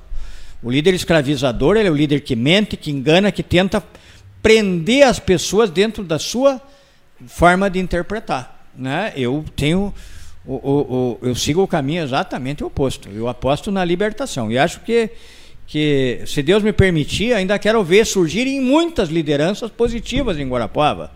na política e em outras áreas, né? na, na, na área de imprensa que a gente começava no início. Foi-se essa época da era Globo, que a Globo formatava a cabeça de todo mundo e transformava todo mundo em robozinho delas. Agora nós temos que libertar. Agora é o momento que as pessoas têm diversas opções de, de informação e, e isso, isso dá liberdade. Né? Então, o teu papel aqui, nesse microfone, nessa câmera, é muito importante na construção dessa nova sociedade. Para trazer novas ideias, né? para tentar. É que nem a, a a gente tinha uma, uma limitação né, na, naquela época, né, que era só TV, só, só aquele canal, aquela. E agora a gente tem essa, essa diversidade, né? Sim, existia o monopólio da informação monopólio antes, da informação. agora não tem mais. É. A informação é livre, é solta. Né? Se você quiser se informar de qualquer assunto, você é, entra na internet e você consegue ter né, assuntos do mundo inteiro. Até porque, inclusive, hoje, você aprender línguas também está muito mais fácil. Na internet você consegue aprender um monte de línguas. Ah, sim. A juventude hoje já fala inglês sem, sem nem estudar inglês, né? Só de assistir é. né, os vídeos e, e textos, né? Mas eu acho, Vitor Hugo, que uh, o que te prejudicou mais na, na, na, campanha, que você não, não conseguiu se, se eleger, foi a narrativa do não, não, vo, não vote, vote em mim, porque senão entra o PT. Essa rejeição que o, que o PT tinha. Triste. Mais do que a parte da impugnação. Triste, né, Rodrigo? Você ter que, você ter que angariar um voto por exclusão, né? Foi tipo uns, um, foi um mês assim, né, batendo nessa tecla, né? Vote, senão eles vão, senão eles entram, né? Daí eu acho, eu vi, cara, nas ruas algumas pessoas que falaram já, ah, eu votei porque a pessoa não gosta do PT. Aí eu falei assim, ah, não, eu, eu votei no, no, no, no no Celso Góes porque eu não ah. gosto do PT e daí não, távamos, PT. não começamos nossa conversa falando de fake news? É? é. Então, criaram algumas fake news nessa história da minha inelegibilidade. O que, que você acha de divulga divulgação de pesquisa? Oi? O que, que você acha de divulgação de pesquisas? Pesquisa. Eu, eu sou contra a divulgação de pesquisa. Pesquisa, eu, eu, eu sou da, da, da, da teoria do Getúlio Vargas. Ele dizia que eu só acredito nas pesquisas que eu próprio fraudei. Boa, ele falou isso mesmo? É. Que coisa aí. É, porque isso aí é uma brincadeira. Na primeira eleição que eu ganhei do Carly, há três dias da eleição, Ibope, Datafolha, todos os grandes institutos davam 30 pontos de vantagem para ele e eu ganhei a eleição. Na segunda eleição foi a mesma coisa, daí a diferença não era tão grande, mas também todo. Então, se eu fosse considerar pesquisa, eu não existia. Porque essas pesquisas são instrumentos de poder. Pesquisa é mentira. O, o, o, todos esses institutos tinham preço para você comprar a pesquisa. Eles te davam o resultado que você queria. Claro que se o cara contrata uma pesquisa, ele não vai divulgar que ele está perdendo, né? Não é isso? Eu, é por isso que eu sou contra essa divulgação de, de pesquisa. Ela é uma, uma divulgação legal, está dentro da lei e tal, mas é, mas a população tem que se dar conta de que isso é mais uma forma de enganação, é mais uma forma claro, de. Claro, porque evita esse tipo de coisa. Por exemplo, o cara, ah, não vou votar porque né, a pesquisa diz lá, não sei o quê. Né, tinha que ser. A, a, população também tem que se conscientizar, né, Vitor? Porque a, você vota numa pessoa não é, é ganhar e perder. Você vota naquela pessoa porque você acredita nela. Né? Nós temos, uh, o brasileiro tem essa, essa, essa mania, cara, de achar assim, ah, eu vou votar no, no fulano, ele não vai ganhar a eleição e eu vou perder o voto. Você não vai perder o voto. Se você tivesse. Se você não tivesse a quantidade de votos que você, que você teve, você. Você não, não, não teria ânimo para se candidatar de novo na próxima. Né? É, mas... Então cada voto é importante. A Janaína teve 10 mil votos. Se as pessoas que. A maioria, que esses 10 mil votos que votaram nela, sabiam que ela não ia ganhar a eleição. Né? Porque por causa de tudo, né, que a gente que a gente via durante a que era o teu nome, era o, o antenor, ela era a primeira vez que estava vindo. Mas as pessoas que votaram nela foi porque, tipo, é, é um voto de apoio, né, que incentiva na próxima e assim por diante. Você vai votar num vereador, você pode até saber que ele não vai ganhar, não vai não vai se eleger, você vota nele porque se ele tiver uma boa quantidade de votos, por mais que ele não se eleja, numa, como você acredita nele, na, na, próxima ele vai de é, novo. É, eu sempre votei é em quem eu acredito. Eu nunca me importei com essa Exatamente. questão de vai ganhar ou não vai ganhar. Né? Exatamente. Porque eu, inclusive, se é um mau candidato, eu não quero que ele ganhe com o meu voto. Senão eu vou me arrepender depois, vou ter a Tem mais isso também. Você vai votar num cara que você não acredita? Né? Então, aconteceu que isso aconteceu. Mas veja, realmente. eu sou muito realizado por isso. Inclusive, todas as campanhas, eu nunca precisei, fa precisei fazer esse tipo de desconstrução dos outros. Eu sempre pedi para as pessoas votarem pelo que eu represento. Não porque, ah, porque aquele tem o, o, o nariz torto, aquele tem o não sei o quê, aquele é isso, aquilo, então vote em, em mim. Triste isso, né? Você é, tem que pedir para as pessoas votarem em você porque. Para não entrar o outro. É. Mas deixa para lá. eu dou risada porque eu achei, eu achei engraçado, velho. Eu achei que foi uma, uma apelaçãozinha. Mas, mas colou, cara, colou essa narrativa. Aquela, é, colou, colou sim. O povo acabou ah, daí, daí tinha, daí veio o pessoal do MST, para o pessoal que não que, que é contra o PT não gosta, e daí já deu toda aquela. Foi uma, uma, uma campanha bem peculiar, né? Foi Mas olha, não foi? É... O que, que você sentiu? Foi diferente. Sim. É, é, quer dizer, não foi, foi, foi, peculiar por causa da estrutura de poder, que dessa vez se uniu todo o poder contra mim. É, exatamente. Das outras vezes era a maior parte do poder, agora se uniu todo o poder contra mim. É, mas eu, eu sempre digo o seguinte: o tempo é o senhor da razão. É, o tempo é o senhor da razão. Por exemplo, né, como é que está hoje a, a, a, gestão do município? O que, que foi feito nesses 90 dias, 80 e poucos dias de governo? Né? A, a, a questão, por exemplo, que muita gente criticava, né, do excesso de funcionários sem, sem atuação no município. Como é que ficou isso? Diminuiu?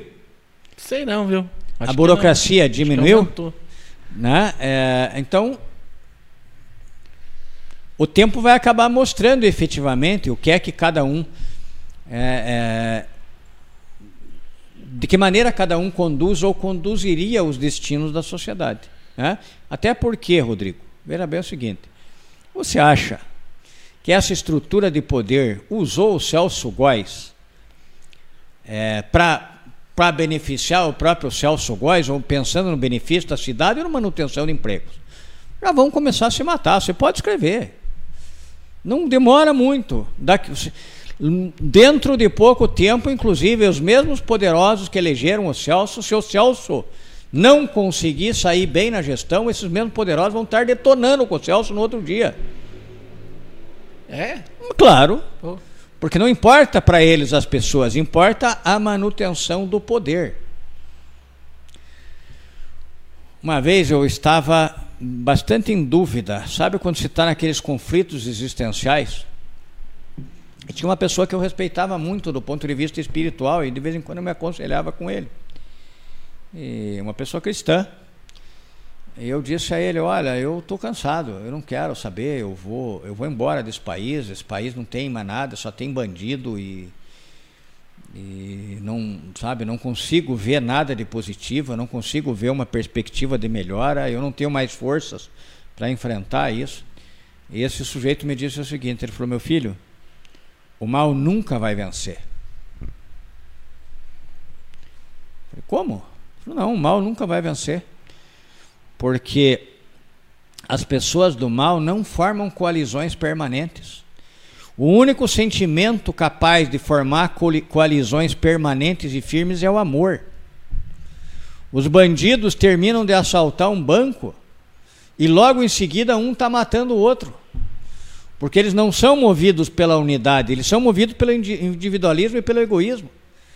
Então se unem para um determinado objetivo. E logo que termina ou que se atinge aquele objetivo, volta a prevalecer o objetivo individual. E aí eles começam a se autodestruir. Aquilo foi muito marcante na minha vida. Né? E eu realmente eu acredito nisso. Quando você não se une por amor, quando você une por um objetivo egoístico, essa união não dura. Essa união ela vai se autodestruir. Porque os sentimentos negativos eles são autodestrutivos. Cedo é. ou tarde ela se revela. Ah, e eu sei que esta união que foi feita em Guarapava não foi em prol do povo, foi em prol do interesse de meia dúzia. Então, essa meia dúzia já vão começar a furar o olho um do outro, mas não tenha dúvida nenhuma, vocês já não estão. Né? Eu já soube de algumas histórias aí, de algumas tentativas, mas eu não vou é, hum. externalizar isto aqui. É, né? Você está por dentro lá, você, imagina é, você mas, deve saber. É... E tem muita coisa que a gente não pode falar, né? É. sabe que não pode. Veja, se a união é feita em prol do interesse coletivo, aí tudo pode ser falado, pode ficar às claras. Aí não tem motivo de um furar o olho do outro, porque aí se você está defendendo interesse coletivo, você diz, não, então, Rodrigo, vamos juntos. Nós, nós você pensa diferente de mim, mas o que nós dois queremos juntos é o benefício de todo mundo. Vamos conversar com as pessoas então para saber o que, ela, o que é importante para elas. Né? E aí, se nós somos servos, nós dois nos sujeitamos aí à vontade da, da população. Aí nós somos movidos por amor a essa população. Então, eu e o meu grupo sempre foi assim que nós tratamos as coisas.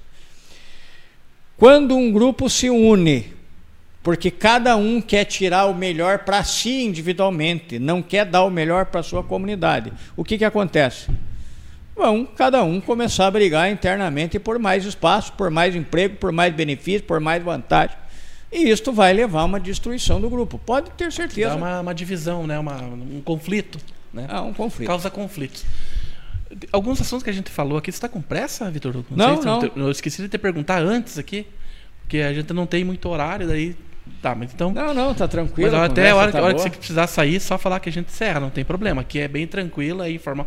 Se precisar responder uma mensagem aqui também, pode responder. Não, eu acho que até umas. Ainda, ainda agora são oito e meia, Rodrigo. Acho que até umas nove dá pra gente ir ah, tranquilo. Ah, então tranquilo. Que se for a esposa, eu aconselho que você responda. Ah, com certeza. Mas ela deve estar me assistindo. Ela está assistindo. Acho que deve ser ela. Manda aquela, um abraço, né? Aquela pessoa que está nos assistindo deve ser ela, viu? É, aquela. É. não, não, não saia daí, só ficamos sozinhos. Tô brincando. Inclusive, se vocês quiserem mandar alguma pergunta aqui, a produção vai passar para nós aqui. Daqui a pouco nós já vamos encerrar, então, que o, que o Vitor Hugo tem também é, outros compromissos ou precisa ir também.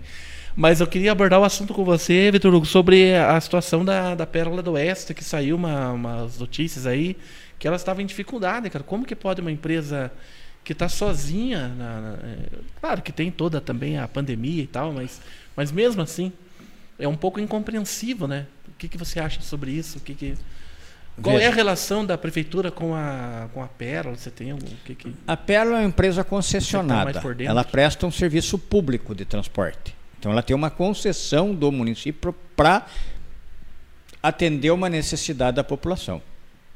Na época em que eu era prefeito, o transporte público de Guarapava era o mais barato do país. Eu acompanhava permanentemente das principais cidades do país e eu discutia pessoalmente as planilhas e eu me envolvia diretamente no, na gestão do transporte coletivo. Bom, o que, que acontece? Há um equilíbrio. É claro que a Pérola ela não é uma entidade de caridade, ela é uma empresa e ela precisa é ter lucro. Privada, né? né? Então, este lucro ele precisa ser equilibrado. Ele não pode ser muito alto, senão é extorsão da população, especialmente da população mais carente. Mas ele não pode ser muito baixo a ponto da empresa não ter interesse de manter a sua atividade. Agora, ela está diretamente ligada ao funcionamento da cidade. Que é a utilidade pública, né? Uma coisa... Bom, agora o que, que acontece? Acontece uma pandemia. Primeira medida, restringir o número de ônibus. Aí como é que a Pérola faz? Ela investiu, com certeza ela paga a prestação de alguns ônibus, ela tinha funcionários, ela tinha cobrador, ela tinha motorista e tal. E daí restringiu o número de horário, diminuiu o número de ônibus, sem saber qual o prazo. É uma coisa muito grave, porque ah, é por 15 dias, tudo bem. Não, é por um mês. Não. Mas o problema pior, eu acho, desculpa eu interromper, é 10 dias. Não, agora é 15. Não, agora é 20. Entendeu? É então, que... essa insegurança plena. E, é. no meu modo de ver, cometeu-se um erro gravíssimo. Não foi só aqui em Urapá. No estado do Paraná também, não sei se em outros estados. Ao invés de você diluir o número das pessoas, você concentrou. Então, em prol da não contaminação, acabaram fazendo o quê? Ah, diminui o número de ônibus. O que, que aconteceu? Mais cheio. Lota mais Concentrou. Ônibus. Diminuiu o horário de banco. Quatro quadros de fila. Por que, que tem carro extra? Aí responde a pergunta, cara. Então, né? né o que, no meu modo de interpretar, o, o município de Guarapava recebeu 21 milhões para a pandemia. Segundo o que me disseram esses dias, acho que quase 600 mil gastaram para contratação de segurança armada. Eu não sei o que, que segurança armada tem a ver com pandemia. Parece que gastava estava para fazer segurança ali da, da, da área de vacinação, não é? Segurança armada para fazer para quem contra o povo? Quantos idosos que estão sendo vacinados? Na verdade, eu não. Na verdade, eu, eu, eu, eu dando uma opinião aqui, mas eu não, não tenho bem certeza. Mas eu acho que é. Mas, Rodrigo, que é, que é isso. Para 600 mil, para segurança armada, para a área de vacinação, que Sabe, eu não consigo conceber. Agora, eu conseguiria conceber o município eu, desse... Victor, eu vi isso daí, falando sobre isso, mas eu não, não consegui checar se era verdade. É verdade, verdade mesmo? Não, me mandaram documentos dizendo que é verdade. Eu também não fui checar, não, checar, não, não é. posso afirmar. Né? que checar. Mas, mas... mas veja, por exemplo, né? É, contrataram, parece que pagaram uma nota pelo aluguel de tendas, enquanto o centro de especialidade está fechado.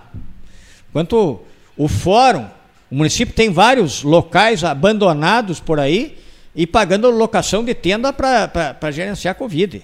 Com escolas paradas, sem alunos, que poderiam estar sendo utilizadas para esse tipo de coisa e o município alugando tenda. Sabe? Tem algumas coisas insanas. Mas vamos voltar à questão verdade, operacional. Eu pensei nisso, verdade. Lógico. Tem as escolas, né? Veja, vamos voltar para uma questão operacional. Você, o que, que você precisa fazer para que não haja contaminação? ter uma menor concentração de pessoas. Não é a circulação de pessoas que faz a contaminação, é a concentração. É as pessoas pararem e ficarem juntas. Aglomeração. Aglomeração. Bom, daí pegaram os ônibus, diminuíram o número de ônibus. Com certeza causaram muitos prejuízos para a Pérola nisso. Porque a Pérola ficou é. com uma estrutura parada, né?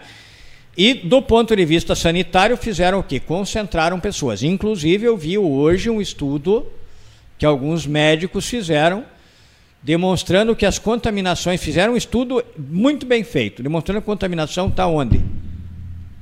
Hospitais, postos de saúde, supermercados, é, bancos e, e e transporte coletivo. É nesses locais que está acontecendo a contaminação. Por que que acontece? Pô, diminui o horário do supermercado. Aí você vai no supermercado apinhado de gente. Nunca teve tanta gente nos mercados, porque ao invés de ampliar o horário, diminui o horário. Exatamente. Quer dizer, uma coisa absolutamente insana. Se você, as pessoas têm que comer igual, tem que comprar comida igual. Então, se você quer menos pessoas em cada mercado, o que, que você faz? Amplia o horário, não diminui o horário. Mas é uma coisa tão óbvia, né? É, mas o óbvio é uma mas, coisa muito cara, difícil de ser enxergada. Caramba, pessoas. meu. É muito impressionante. Veja bem, que eu falei do, do carro extra. Meio-dia é o horário que mais, mais tinha gente no terminal. Então, ele circula um ônibus em cada bairro durante os horários. Porém, meio-dia vai mais um carro. Né? Que é para aumentar a quantidade de ônibus para poder caber as pessoas. E às 18 horas também vai um carro esse, porque. Veja, uma outra coisa que poderia ter sido feita. Aumenta Rodrigo, os ônibus. É, intercalar o horário do comércio. Intercalar. Então, a farmácia começa a funcionar às 7 da manhã e trabalha até às 3 da tarde. Loja de roupas começa a trabalhar às 7 e meia, vai até às 3 e meia. Né? Com isso, você dilui o fluxo de pessoas em mais tempo. Nisso eu não tinha pensado, é uma, uma, uma ideia boa mesmo. Mas vê, isso é uma coisa muito lógica. Não fecha todo mundo e consegue ter um balanceamento. Claro, né? aí você consegue, dilu, aí você dilui o número de pessoas, que é o que precisa acontecer. Agora veja, eu até é, falei já esses dias sobre isso. Vai num posto de saúde para você ver um amontoado de gente. Gente que já está com problema de saúde, vai no posto e daí pega Covid lá no posto. Pois é, e já está debilitado, né? É. E, e, e, então, e, Imunidade baixa. Uma coisa insana, uma coisa insana o que está acontecendo. Né? O, o, os nossos governantes, não é só o prefeito de Guarapuava, os prefeitos no sentido geral, o governador do estado, fizeram que nem avestruz, estão botando a cabeça na areia para fazer de conta que não estão vendo o problema e não estão efetivamente enfrentando. Fica só jogando a culpa em cima do presidente com vacina, com isso, aquilo, na discussão ideológica se tratamento precoce funciona ou não funciona. Agora, medidas efetivas não estão tá sendo tomadas por ninguém. Por exemplo, Rodrigo, os laboratórios privados, você vai e eles fazem uma, um exame, em meia hora você sabe se você está com Covid ou não. Na rede pública, quantos dias está levando? Ah, está mais de 10 dias, 15 Mais dias. de 10 dias. E o que, que acontece? Você sai contaminando todo mundo antes de saber que você está. Então, meu Deus, são as coisas óbvias. Agora, pega 21 milhões de reais, tivesse comprado 2 milhões de reais em exames, tinha segurado essa pandemia já desde o começo. Mas não, não vai fazer exame, leva 10 dias, pra, em 10 dias você já contaminou 100 pessoas. Até você saber que você estava com Covid. Né? E, e outra coisa muito grave, mandam as pessoas para casa esperarem para ficar bem grave, se ficar grave, para vir para o hospital sem saber se está com Covid ou não. Então, é, isso é uma coisa elementar, básica. Se você não tem um, um, sistema de diagnóstico, como é que você vai tratar disso? Esse sistema de diagnóstico que está sendo utilizado pelo governo do estado aí é só para atestar quem já morreu mesmo que funciona, porque para cuidar da saúde das pessoas não funciona. Né? E o governador faz o quê? Nada. Não sei o que, que o governador está fazendo. Eu não sei se, como eu te disse, parece que Paraná não tem governador porque não, não é capaz de um posicionamento, não é capaz de uma discussão, não é capaz de uma análise, não sei no que estão gastando o dinheiro que o governo federal mandou, os bilhões que mandou para o Paraná. É, você vê, vê aqui em Guarapó, por exemplo, centro de especialidade fechado até agora. Né? E aí vem Imagina, a pergunta, e é só de Covid que morre agora? Então todos os outros problemas de saúde que já existiam agora estão totalmente abandonados, a população não tem assistência de nenhuma maneira. E o governador não enxerga isso. Cadê nosso hospital regional, que já podia estar funcionando há um ano e meio? Cadê nosso centro de especialidades? Há dois anos e meio inaugurado aquilo, se depreciando aquilo, se, sendo destruído pelo tempo, sem produzir resultados na saúde da nossa população, é um absurdo, é um descaso. Não é possível que um governo como esse do Paraná se omita da maneira como está se omitindo. Esse governador que está aí está sendo covarde, está sendo omisso, está sendo frouxo. Né? Não mostrou para o que veio. Ele é um playboy acostumado a, né, a, a, a, com, com o bem bom na vida e acha que a vida de todo mundo é igual a dele. Não é. As pessoas lutam no dia a dia para conseguir o seu sustento, as pessoas se esforçam, elas passam por problemas, elas dependem de saúde pública, dependem de transporte público, dependem de um monte de coisa. Não é possível que um governador feche os olhos para isso tudo, lave as mãos e deixe que o Beto Preto decida o destino do Estado. E infelizmente é isso que tem acontecido. É, é verdade. E, eh, Vitor Hugo, o que, que você acha desse, desse fechamento de, de comércio que foi? como que você agiria? Você faria esse, essa intercalação mesmo? Essa... Primeira coisa, eu discutiria com a, com a, comunidade. Eu não ia me fechar dentro de um gabinete, não ia ficar me escondendo. Porque a população tem que ficar em casa num momento de desespero. O governante tem que sair. Quando teve a inundação lá no, no, na Sapolândia, que daí eu tomei a decisão de montar o, o, o Paz e Bem, é porque eu estava lá. Eu fui lá no meio das áreas alagadas, eu fui nas casas, eu vi o desespero das pessoas, né? E aí, junto com aquelas pessoas, nós olhamos aquele terreno lá no Pai de Bens e não, vou mudar essas pessoas para lá. Então, se um governante não sai, não discuta, não tem a, a disposição de ouvir, ele não vai conseguir encontrar a solução. Então, primeiro ponto, eu discutiria com a comunidade de forma clara e aberta. Segundo ponto, eu ia comprar exame e fazer com que todo mundo tivesse direito de saber se estava com Covid imediatamente. Imediatamente. Começou primeiro o sintoma, faz o exame e já sabe. Porque esse é, é o grande segredo, né? Claro. Do, do, do, da doença. Claro, porque se você, se você deixa uma pessoa 10 dias na ignorância e ela está com Covid, ela sai contaminando um monte de gente. É, é verdade. Né? E, é, é, e, outro aspecto, Rodrigo. Exame rápido. Rodrigo está com, com Covid. Rodrigo, você tem condição de se isolar na tua casa para não ter contato e não contaminar ninguém? Tenho. Beleza, você tem três quartos na tua casa. Teus filhos, a tua sogra vão para os outros dois quartos e fica isolado no teu quarto, beleza. Você não tem condição de se isolar. Esses hotéis, muitos hotéis ficaram fechados este ano inteiro, sem utilização, porque não tinham clientela por causa da pandemia. Não tinha ninguém viajando. Será que, será que é. não era legítimo, por exemplo, que o município usasse esses 20 e poucos milhões que recebeu do governo federal para alugar um ou dois hotéis desse, botar essas pessoas em isolamento lá? Porque não, não se fez isolamento. O que o governo fez foi dizer para as pessoas o que fazer, só isto.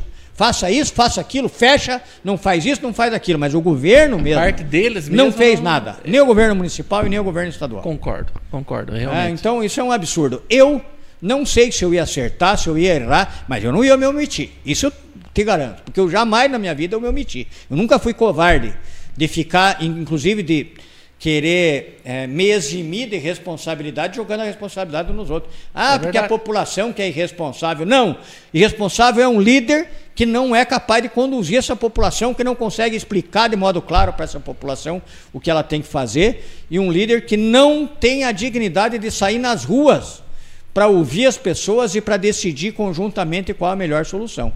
Claro que essa pandemia pegou todo mundo de surpresa.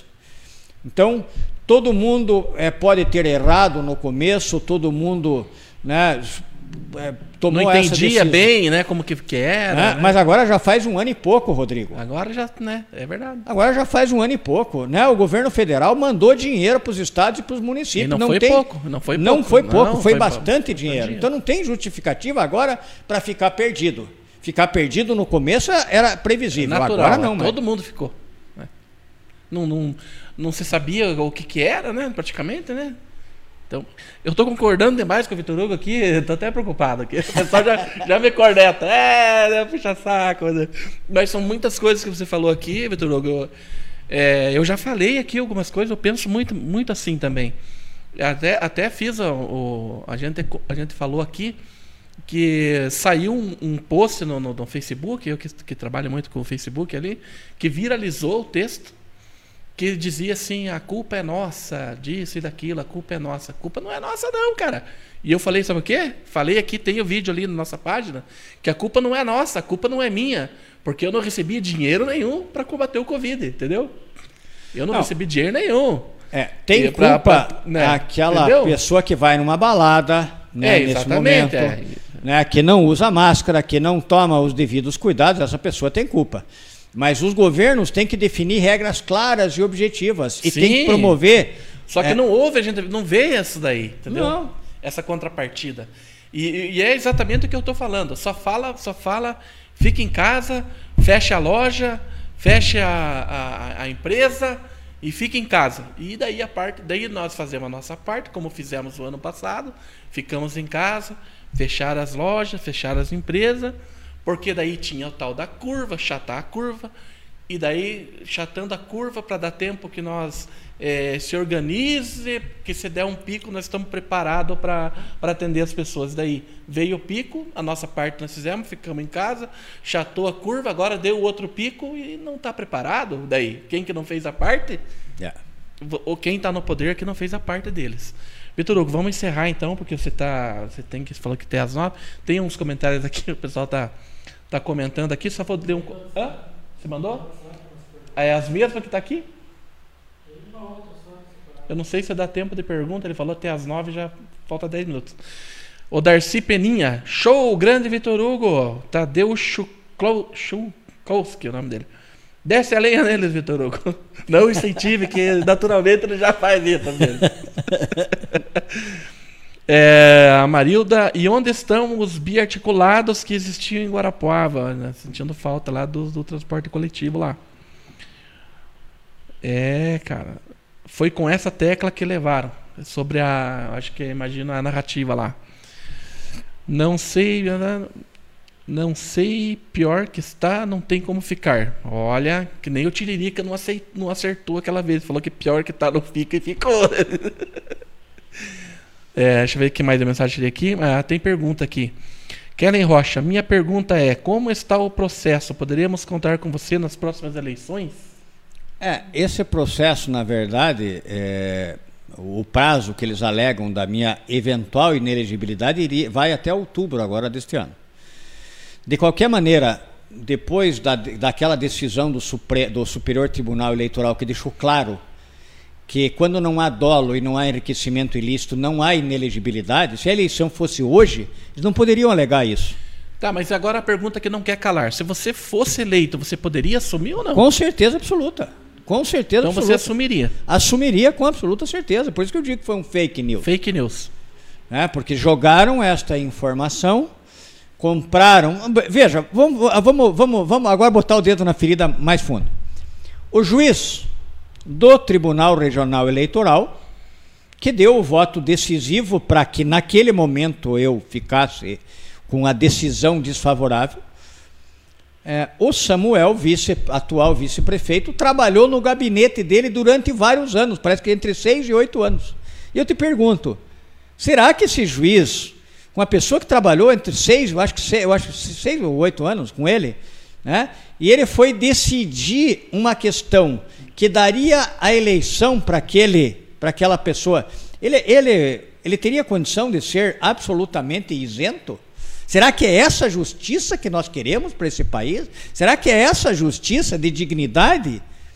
Né? Que uma pessoa, embora com ampla ligação pessoal com outro, não foi capaz de se declarar suspeito para não votar naquele processo? Mas é o mesmo caso do Moro, então, lá que estão fazendo lá de suspeição, né? Ou não dá o mesmo? Não Veja, é o mesmo caso do Toffoli julgar o Lula. Pois é, é realmente.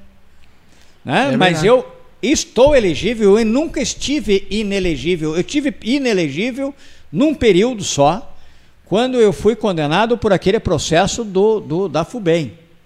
Eu fiquei inelegível durante cinco anos. Mas isso foi de 2008 a 2013. 13, 2013. Né? Eu est estava elegível no momento da eleição, eu estou elegível hoje e estarei elegível a qualquer tempo.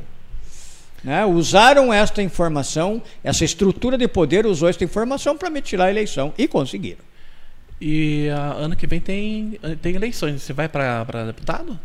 Não pretendo, Rodrigo. Pretendo estimular outras pessoas a se, a se candidatarem. Acho que nós devemos ter candidaturas alternativas no nosso município. Não pretende, mas não, não descarta também. Oi? Mas não descarta a possibilidade eu praticamente descarto, porque é, no momento da minha vida eu, eu, preciso eu preciso pensar um pouquinho na minha família também. O deputado tem que ficar fora, ah, né, tem que ficar o tempo todo ou em Curitiba ou em Brasília. Deputado estadual eu não seria porque eu nunca quis. Eventualmente poderia ser candidato a deputado federal. Daí tem que ficar a semana inteira em Brasília. Né? Não, é, não é uma coisa que eu esteja disposto a, a, a fazer no momento eu não vou me eximir. Eu tá. vou apoiar candidaturas, com absoluta certeza. Mas uh, eu sei que é cedo, mas é só para a gente registrar aqui. É, é mais para prefeito da, na próxima, você pretende ou não? Não sei. É muito longe, né? Muito longe. Muito depende, longe. Depende da população. Depende, mas é possível. Depende. Para prefeito, na próxima, é possível. Para deputado, você tem uma, uma, certa rejeição, mas para prefeito, não. É isso. Isso. Claro que é muito cedo, né? Não está afirmando. Não, preciso, não preciso sair de Guarapá. Não, tá não quero mais sair nada. daqui. Fiquei muito tempo fora daqui. Eu não quero e mais sair daqui. a gente gosta desse lugar, né, cara? Esse que é o um problema. É. A Marilda já, já viu esse aqui? Arlete, não esqueça da Praça da Fé. Hoje está abandonada e também foi um grande empreendimento. É, não foi só a Praça da Fé que está abandonada, marido. Está a Praça da Fé, tá, tá a praça na frente da Unicentro, tá o Parque das Crianças. Essa Praça Cleve ali também, né? A Praça Cleve. Na verdade, Guarapuava está abandonada hoje. Só tem uma parte de Guarapuava que não está abandonada, mas a, a maior parte de Guarapuava está abandonada. É. É verdade, infelizmente. Vitor Hugo, muito obrigado pela tua presença aqui. Foi com certeza muito rica aqui a conversa, muito, foi muito bacana. E com certeza, né, mais para frente aí, mais para frente a gente pode voltar a conversar e de repente discutir algumas ideias e o que aconteceu e o que, não aconteceu, né? Da, ah, eu que, que quero agradecer essa oportunidade de estar aqui com vocês, com a equipe né, do Agita, que tem exercido um papel muito significativo na, na comunicação do nosso município. Quero agradecer as pessoas que estavam nos ouvindo, que de alguma maneira participando, as perguntas, os comentários. Né? E, e, quero é, finalizar, Rodrigo, conclamando a todo, todo mundo: vamos participar, vamos atuar, não vamos permitir que o país, que o Estado seja conduzido por meia dúzia sem que nós, no mínimo, esperneemos um pouco e gritemos um pouco. Né? Seja de que lado for, de esquerda, de direita. Eu só não sou a favor dos radicais, tanto de esquerda ou de direita. Né?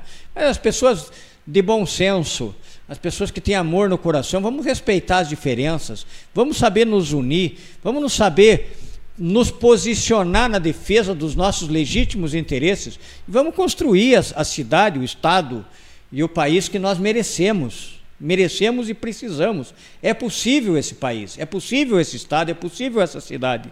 Juntos nós podemos construir verdadeiramente. E não é juntos na, numa eleição, é juntos no dia a dia, na participação ativa, na discussão, no entendimento daquilo que acontece, na construção do futuro coletivo com a participação de todos. Então, meu muito obrigado mais uma vez, que Deus nos abençoe a todos, abençoe a nossa Guarapuava, amém, abençoe amém. o nosso estado abençoe o nosso país, nos livre desse maldito Covid-19 rápido, né?